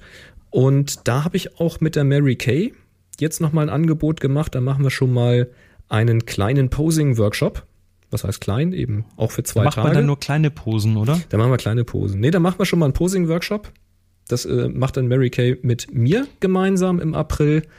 Ähm, ja, da werden wir einfach schon mal so ein bisschen ähm, das Konzept sozusagen ausprobieren. Das heißt, da könnt ihr schon ganz früh mit dabei sein. Mhm. Oh, wenn wir schon dabei sind, einen Workshop, also wir haben ja so äh, Workshops, die auch sehr einsteigertauglich sind. Und äh, dazu gehört unter anderem natürlich die Serie der Spielzeugladen-Workshops, die in Hannover mhm. bei Enjoy Your Camera im Laden stattfinden. Und der im März, Ende März, 28., 29. März, unser erster. Ähm, auch unser erster dieses Jahr, da dürfen gerne auch noch ein paar Leute dazukommen. Und der ist jetzt mit dem Schwerpunkt Equipment betitelt und da hat mir jetzt jemand geschrieben und sagte, ah nee, es ist nicht so, weil ich will ja eher und so. Ähm, was diese alle gemeinsam haben, ist, dass sie alle am ersten Tag im Prinzip der gleiche Workshop sind. Das heißt, wir haben tatsächlich erstmal eine, ja, nicht ganz, sondern erst einen halben Tag. Ne? Wir haben erstmal ähm, so eine so eine Grundlagengeschichte, dass auch jeder tatsächlich das mit der Belichtung richtig kann, mit der Kamerabedienung, mit den Farben, damit alle so ungefähr auf dem gleichen Level sind, wenn es dann weitergeht. Das heißt, wer sich da jetzt fragt, welcher von diesen drei äh, Spielzeugladen-Workshops der richtige wäre, ähm, zumindest die Grundlagen sind überall die gleichen. Und dann gibt es eben ein Schwerpunktthema. Das heißt, äh, wir gehen dann tatsächlich mal durch und schauen, äh, was, was gibt es für Sachen, wo sind die sinnvoll, wo sind sie weniger sinnvoll. Ähm, ich sage immer, das sollte eigentlich von Enjoy Kammer hoffentlich keiner dabei sein, weil wir raten von, von, der einen oder anderen Sache raten wir auch gründlich ab. Ähm, ja, da kennen wir ja nix. Da kennen wir aber nix. Ähm, und es ist natürlich ein super Einstieg überhaupt mal so in dieses, in dieses Universum. Also wer noch nie auf irgendeinem Workshop war, äh, keine, keine Scheu. Gerade ja. die sind auch, die sind auch preislich, sind die ziemlich, und es, ziemlich gut. Es richtet sich auch immer so, wir, wir, geben zwar so ein bisschen die, die Marschrichtung natürlich vor, aber es richtet sich natürlich immer nach den Teilnehmern. Also es ist selten, ja. dass wirklich zwei Workshops exakt gleich sind. Da kommen immer mal andere Fragen dazwischen. Es hat sich schon so rauskristallisiert, dass wir bisher bei jedem Enjoy Your Camera Workshop auch die Blitze auspacken. Das heißt, wer da Strobist einsteigen aber will. Aber auch nur wer will, ne? Das ist nämlich wer will, das Ding. Ganz genau. Also wir, wir splitten das dann auf. Wir hatten es schon, dass dann alle geblitzt haben. Wir hatten es schon, dass irgendwie nur eine Gruppe geblitzt hat. Die anderen sind mit dir losgegangen, haben Available mhm. Light gemacht. Ähm, und bei dem Equipment Workshop ist es halt so, dass ich sehr intensiv eben auf, auf die Ausrüstung eingehe, wo man da sparen kann, was sinnvoll ist, warum man manche Sachen vielleicht investiert oder nicht oder worauf man achten sollte, wenn man sich etwas neu anschaffen möchte. Ähm, das also geht eben sehr viel ins, ins Detail, auch was die, was die Technik dann angeht. Und äh, bei einem Mensch-Workshop zum Beispiel, da wird das halt mal kurz erwähnt, aber da geht es dann eben viel mehr um noch um die Lichtsetzung und ähm, ja, also sind die Schwerpunkte einfach anders gesetzt. Ja, aber das Basisgerüst ist bei diesen Spielzeugladen-Workshops immer das gleiche. Also es, es geht uns natürlich immer drum, dass die Leute dann mit einem sehr, mit einer sehr soliden Grundlage wieder zurückkommen und das, das und grundsätzlich überhaupt erstmal verstanden haben. Wir werden wahrscheinlich wieder im 11a essen und hallo, also, wenn das nicht Grund genug ist. Also. also, kommt Ende März auf jeden Fall zahlreich. Da werden wir uns Und freuen, na klar. Haben wir noch Fragen? Äh, ich gucke gerade mal, ich muss mal die Facebook-Seite aktualisieren. Das dauert bei mir mal ein bisschen. Ja, da habe ich zwei. Und zwar der Lukas fragt, Hallo miteinander. Ich finde euren Podcast ist echt super und es macht Spaß, immer wieder zuzuhören. Ich würde cool. gerne wissen, ob ihr ein paar Tricks habt für Partnershootings, also Fotografieren von Paaren. Gibt es große Unterschiede zum Fotografieren einzelner Personen? Danke schon mal für die Antworten. Macht's weiter so. Ja, ein großer Unterschied ist, dass es zwei sind. Das klingt jetzt so blöd als Antwort, aber so ist es halt einfach auch. Ähm, das heißt, wenn du ein Porträtshooting machst mit einer Person, dann hast du eigentlich schon damit zu tun, wo stelle ich die Person hin, wo lasse ich ihn hingucken, was mache ich mit seinen Händen und so weiter. Manche von den Problemen sind bei einem Paar-Shooting leichter zu lösen. Also was mache ich mit den Händen? Naja, die könnten sich ja mal anfassen oder die können sich mal einen Arm nehmen oder um die Hüfte im Arm oder um den Hals in den Arm oder was auch immer. Äh, sowas kannst du machen. Wohin können sie gucken? Naja, sie könnten sich angucken oder gezielt voneinander weggucken. Also da kann man schöne Spiele machen. Aber ich finde, du hast halt, ja, mal positiv ausgedrückt, du hast mehr Möglichkeiten mit einem Paar eine Geschichte zu erzählen.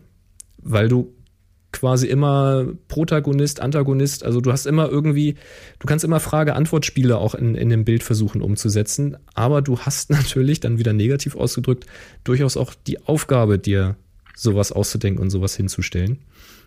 Das ist nicht ganz einfach. Und technisch ist es natürlich insofern schwieriger, ähm, mit der Schärfentiefe klarzukommen, wenn die nur so knapp auseinanderstehen. Ja, reicht jetzt Blende 4 oder muss ich doch 5, 6 oder vielleicht doch auf 6, 3 gehen, dass beide Augen noch scharf sind, also alle vier Augen scharf sind. Ähm, das ist ein bisschen technisch das Problem. Naja. Aber ähm, machen, machen, machen, ne? Einfach ausprobieren. Und der Uwe fragt, hallo, ich stecke in einer kleinen Zwickmühle. Eigentlich bin ich nicht der Megapixelzähler, aber nun überlege ich mir ernsthaft, meine noch sehr gute Dienste leistende D700 gegen eine D750 zu ersetzen. Oha. Hintergrund ist folgender. So wie es ausschaut, komme ich in diesem Jahr in die glückliche Situation, sehr günstig einen Urlaub in den Staaten machen zu können. So oft werde ich diese Gelegenheit nicht mehr bekommen. Nun überlege ich mir, ob ich mir vor dem Urlaub eine Kamera zulege, die mir besseres Ausgangsmaterial zur Verfügung stellen kann. Bitte nicht falsch verstehen, die D700 ist noch top in Ordnung, aber mit der D750 hätte ich bei dieser vermutlich einmaligen Gelegenheit mehr technische Reserven. Was meint ihr? Ist das Schwachsinn oder sinnvoll? Gebt doch bitte ein paar Denkanstöße. Vielen Dank für die vielen Podcast-Folgen. Bitte weiter so. Gruß und Dank der Uwe. Jetzt äh, helfen wir mal auf die Sprünge. D700. Das ist eine Nikon D700, D750. Was ist das jetzt für ein ähm, Auflösungsunterschied? Oh, da fragst du mich jetzt. Da fragst du mich jetzt, äh, ich, Ist jetzt aber kein Unterschied zwischen 3 oder 20 Megapixel. passe mal auf, D700, äh, ja, ne, also 12, 12 äh, gegen 24, das ist schon eine doppelte Auflösung. 12 Ähm. Megapixel hat die D700 reicht. Reicht, finde ich auch. Also, äh, wenn- also wenn man sie nebeneinander hält, ne, dann werden natürlich viele Zahlen rumgeworfen. Also, Mhm. äh, Also ich, ich, ich mache jetzt mal einen ganz bold Move. Ob er, sich eine, ob er mit der D700 oder mit der D750 in die Staaten fährt, wird kein Unterschied an der Qualität seiner Bilder machen. Punkt. Sag ich An jetzt mal so. technischen Qualität möglicherweise ein bisschen schon. Ja, aber fuck vor, oder was? Hm? Fuck vor. Ist doch scheißegal. Es, es, es kommt auf das Motiv an, auf das Licht an, auf die Stimmung, die er einfängt. Ist doch Natürlich. scheißegal. Natürlich. Also ich Scheißegal. glaube, ich würde mir, da jetzt auch keine neue wenn, Kamera Wenn ich kaufen. diese einmalige Gelegenheit hätte und ich hätte nur meine, äh, meine 350D, ich käme jetzt nicht auf die Idee, mir eine neue Kamera deswegen zu kaufen. Dann würde ich mit 8 Megapixeln losziehen. So what? Also, also ich meine, was natürlich ein super Argument ist, ne, die, die D700 hat 23,5 Bit Farbtiefe und die D750 hat 24,8 Bit Farbtiefe. Das muss man sich mal geben. ja, ist klar. Äh, ja, scheiß drauf. Und, nee, Uwe, ganz und ehrlich. Also, das, äh, wenn, also auch wenn du sehr, sehr günstig in den Urlaub kommst, spar dir das Geld. Ja, du hast eine geile Kamera, benutz sie doch, du kennst sie, ist doch alles super. Nimm die Kamera mit und alles ist gut und mit dem gesparten Geld, da gehst du lieber mal richtig toll essen mit Frau oder Freundin. Gönnst dir mal ein richtig tolles Erlebnis vor Ort. Ist doch geil. Mach das Mhm. doch. Wäre mir mehr wert, als jetzt irgendwie eine höhere Auflösung zu kriegen. Also die, die Frage, die man sich da natürlich immer stellen muss, ist, äh, stoße ich mit, mit der Kamera, die ich habe, tatsächlich an Grenzen? Das heißt, habe ich Fotoideen, die ich technisch nicht umsetzen kann mit der Kamera? Habe ich eine Notwendigkeit? Oder ist es, also ist es ein Brauchen oder ein Wollen? Das ist einfach so die Frage, die man sich stellen muss. Ja. Wenn es ein Brauchen ist, dann hat man ja tatsächlich einen Grund. Richtig. Also zum Beispiel die D750 schießt Video und die 700 nicht. Das wäre zum Beispiel ein Grund zu sagen, ja, aber ich brauche das Video, das ist ganz wichtig, weil ich möchte das und das und das damit machen.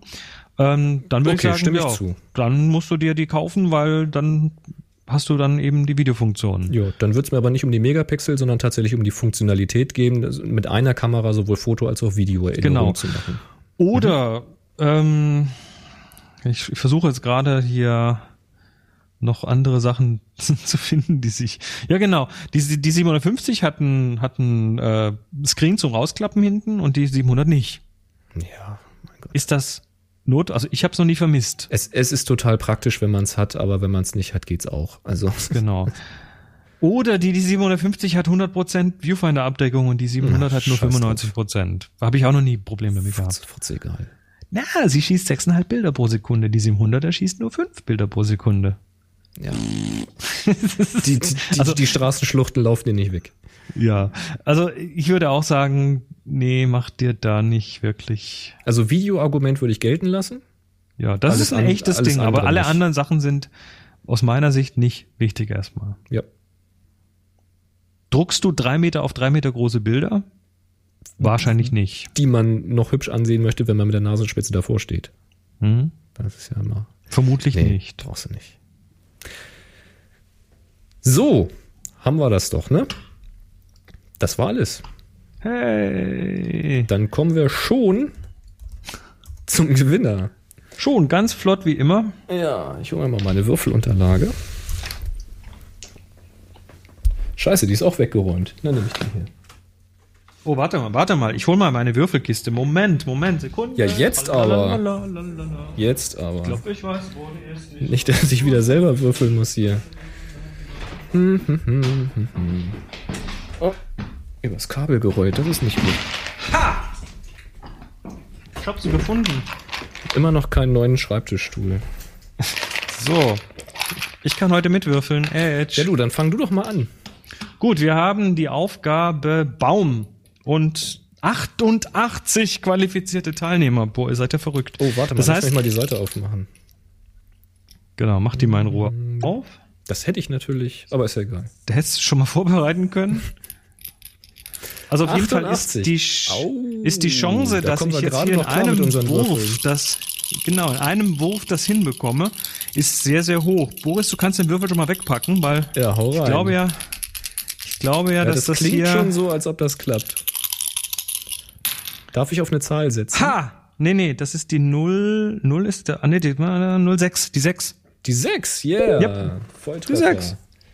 Und ich hole mir hier aufwendig eine Unterlage. Der Titel ist von Disco. Äh, Benutzer Karpaun, Disco-Baum an der Trave. okay.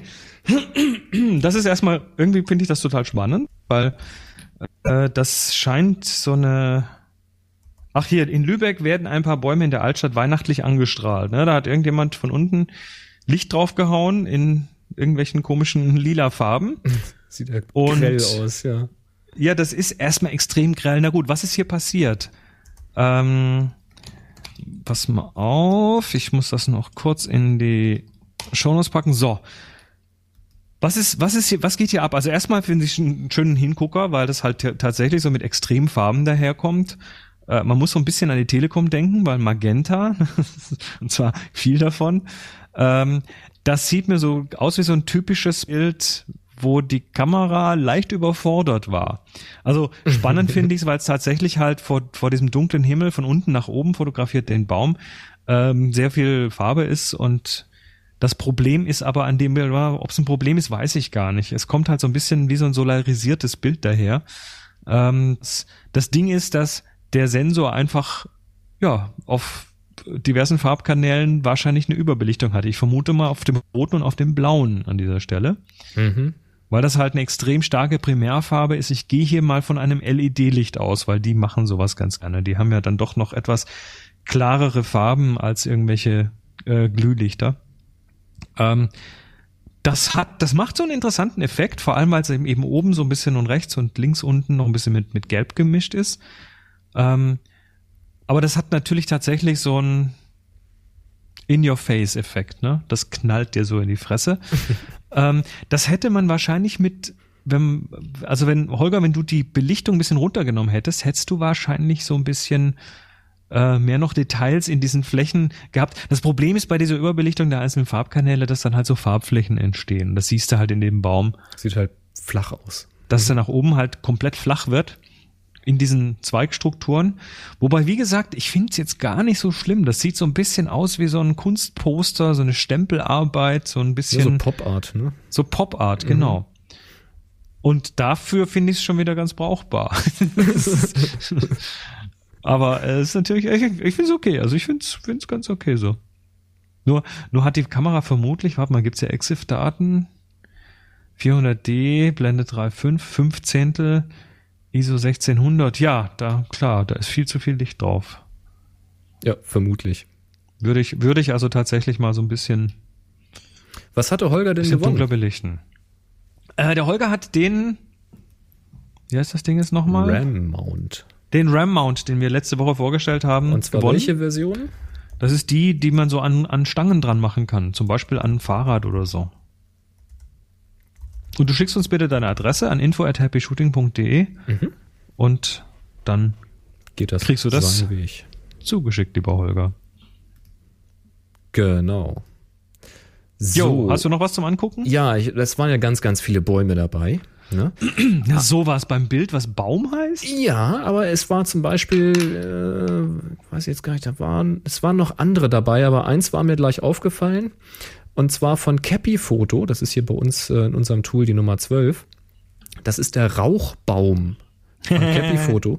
Und da hat er halt ein Rauchbild gemacht und ich vermute anschließend invertiert. Ziemlich sicher, ja.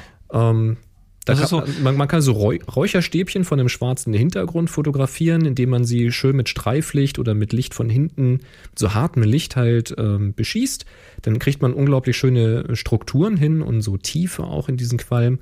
Und wenn man das Ganze dann invertiert, dann sieht das eben halt, ja, sehr, sehr kunstvoll aus. Und ähm, hier gibt's eben eine Rauchschwade, die sich ebenso darstellt wie ein Bäumchen. Also da ist so die Rauchschwade, die von unten nach oben geht, auf diesem knalle weißem Hintergrund halt. Da zeichnet sich so ein, so ein bräunlich ins, ins dunkelbraun bis schwarz gehend, transparent erscheint, äh, dieser, diese Rauchschwade ab, die nach oben steigt, genau in der Mitte vom Bild. Hat so eine Baum, Baumform. Die macht so ein bisschen, ja, die macht so ein bisschen Knick links, Knick rechts und so. Man könnte fast eine menschliche Figur da drin erahnen, so eine weibliche Form. Und äh, ja, obendrauf äh, verwirbelt das Ganze halt dann wie das Geäst in einem Baum. Und äh, ja, das fand ich mal so ganz schön als Alternative zu den ganzen Baumbildern, dass man einfach mal Baum nur als Konzept nimmt und das ganz anders darstellt. Und die Ausführung ist natürlich echt gelungen, ne? weil das hat einen sehr, sehr grafischen Touch. ja. Und äh, ja, gefällt mir sehr gut, ist nicht angeschnitten an den Seiten, was hier ganz gut passt. Also ja, sehr, sehr klar und trotzdem abstrakt dabei. Das gefällt mir. Ja, ich habe eins direkt daneben noch rausgesucht und zwar von Dirk Hafels, äh, die Nummer 11 ist das, Baum im Abendlicht. Ähm, Oh, auch schön. Mhm. ja, was ist es? Es ist auch wieder ein Baum, aber diesmal nicht so, dass man die Baumform sieht, sondern eher so durch irgendwelches Geäst durch. Also es sind dickere, dünnere Äste, es ist äh, sehr dunkel, dahinter ähm, ist äh, ja so rot-blau gefärbte, diffuse Fläche und das kommt so ganz ja, so, so, so ein bisschen mystisch daher und ist halt so eine Silhouette von Geäst vor interessanten Farben und das hat mich einfach so ganz spontan angesprochen, weil es eben auch von der Farblichkeit mal so ein bisschen ungewöhnlich ist und eher sowas, sowas dunkel, dunkelmunkliges hat. Ja, und die, die Bäume sich eben nur durch die Silhouette irgendwie abzeichnen, ne? Das Genau. ganze Geäst so. Und das auch hinten so ein bisschen ins Unscharfe geht, also finde ich irgendwie ganz, ganz schön. Gefällt mir. Guck gerade mal, wo war denn das andere, was ich gesehen hatte? Das sind alles noch Bäume. Klar, es gab einen Baum, der so aus Draht gemacht ist und so, oder nur Teile vom Baum. Es gab einen Baumkuchen, auch schön, sehe ich jetzt gerade. Der war mir nicht aufgefallen, als er eingereicht wurde. Ein Baumkuchen. Im Gegensatz zum Kaumbuchen. Baumkuchen von Starnko. Sehr lecker. Ähm, äh, nee, weiß ich nicht. Verwechsel ich das? Na, ist auch egal. Wahrscheinlich sind zu viele. Verwechsel ich das? Nee, da war doch noch, da war doch noch ein Baumbild, was kein Baum war. Bin ich jetzt drüber gescrollt? Sache, sind zu viele. Egal. Macht nichts. Also, Egal, auf jeden- war jedenfalls auf jeden super, Fall hat Spaß Holger. gemacht anzugucken. Genau, Holger, schick uns doch mal deine Adresse und dann bekommst du deinen Gewinn. So schaut's aus. Und vielen Dank an alle fürs Mitmachen. Ich glaube, die haben alle über Weihnachten irgendwie Zeit gehabt. Ja, Was ist doch super. Hm? Ist doch cool, so schaut's aus. Wenn es mal mehr als 100 werden, dann müssen wir uns was überlegen Jo. mit dem Würfeln. Gut, jetzt überlegen wir mal, was das hier für ein Geräusch ist, was uns der Jan geschickt hat.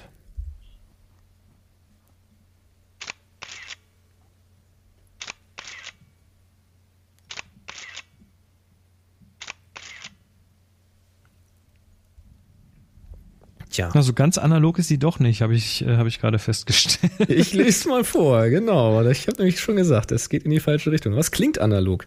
Er schreibt, hallo, an bei ein Geräuschrätsel. Es handelt sich um eine Mamiya ZD digitales Mittelformat Spiegelreflex. Also nicht das Digital Back, sondern die DSLR-Version. Ähm, dann hat er noch einen Artikel gegoogelt, wo man Fotos von dem guten Stück sieht. Und dann schreibt er, hier ist es groß, schwer, unhandlich, laut und langsam. Also weniger als ein Bild pro Sekunde. Die Im- ist ja auch das- etwas älter schon, ne? das, was er hier im Mitschnitt äh, aufgenommen hat, ist der Serienmodus gewesen. Mit einer betagten Kompaktflashkarte. Sehr schön. Das war die Serienbildgeschwindigkeit. Ist der Puffer voll, circa 10 Bilder, also das war jetzt noch auf dem Puffer, ist der Puffer voll nach 10 Bildern, kann man erstmal einen Kaffee kochen gehen. Das Speichern dauert bis zu 10 Sekunden, je nach Karte. Also ich nehme an pro Bild. Wir müssen aber dazu sagen, die ist auch von 2004, diese Kamera. Da wurde sie auf der Fotokina vorgestellt. So eine der ersten wahrscheinlich überhaupt, ne? Also digital. Er sagt, alles über ISO 100 ist ziemlich unbrauchbar, maximal ISO 400. Ja, ist der CMOS-Sensor, ne? Die waren da früher drin. Ne? Ja, hat aber immerhin damals schon äh, 21 Megapixel und ähm, 14-Bit AD-Konverter. Ja, was ähm, ziemlich beeindruckend war für seine Zeit. Was eigentlich heute immer noch recht beeindruckend ist, wenn sie ein bisschen schneller wäre. Ja, also sonst Auflösung hält sie ja voll mit. Kann so mithalten. Also die klar. Mittelformate haben natürlich jetzt irgendwie 50 Megapixel und so, ist klar, aber so what? Ja, ganz also damals, cool. damals kamen sie so für circa 10.000 auf den Markt. Und das ist aber noch relativ günstig, oder? Das kosten die heute auch. Also für acht, bei acht geht's los im Augenblick. Ja. Dafür sind sie heute schneller. Na, ja, so Sachen werden nicht billiger, die werden nur, die können halt nur mehr. Ja. Mal, mal gucken. Naja. Naja, habe ich nicht übrig. Verdammt. so ein Sheet auch. So was Blödes. Na gut, dann äh, würde ich sagen, wir machen mal den Deckel zu und ja, machen wir mal. Sehen uns wieder in einer Woche. Ihr seid hoffentlich wieder live dabei am 20. Dienstag, den 20. Januar um 17 Uhr. Ab 16 Uhr schon mal im, in, der, in, der, in der Aufwärmphase im Live-Chat und so. Wen das interessiert, der möge sich doch dann am besten einfinden auf happyshooting.de slash live. Und wer sich auf unserer Webseite für unseren Broadcast anmeldet, der bekommt dann auch einfach rechtzeitig Bescheid. Jawohl, ja. Ja, dann. In diesem Sinne. Mach's mal gut. Bis dann. 3, 2, 1. Happy, Happy Shooting. Shooting.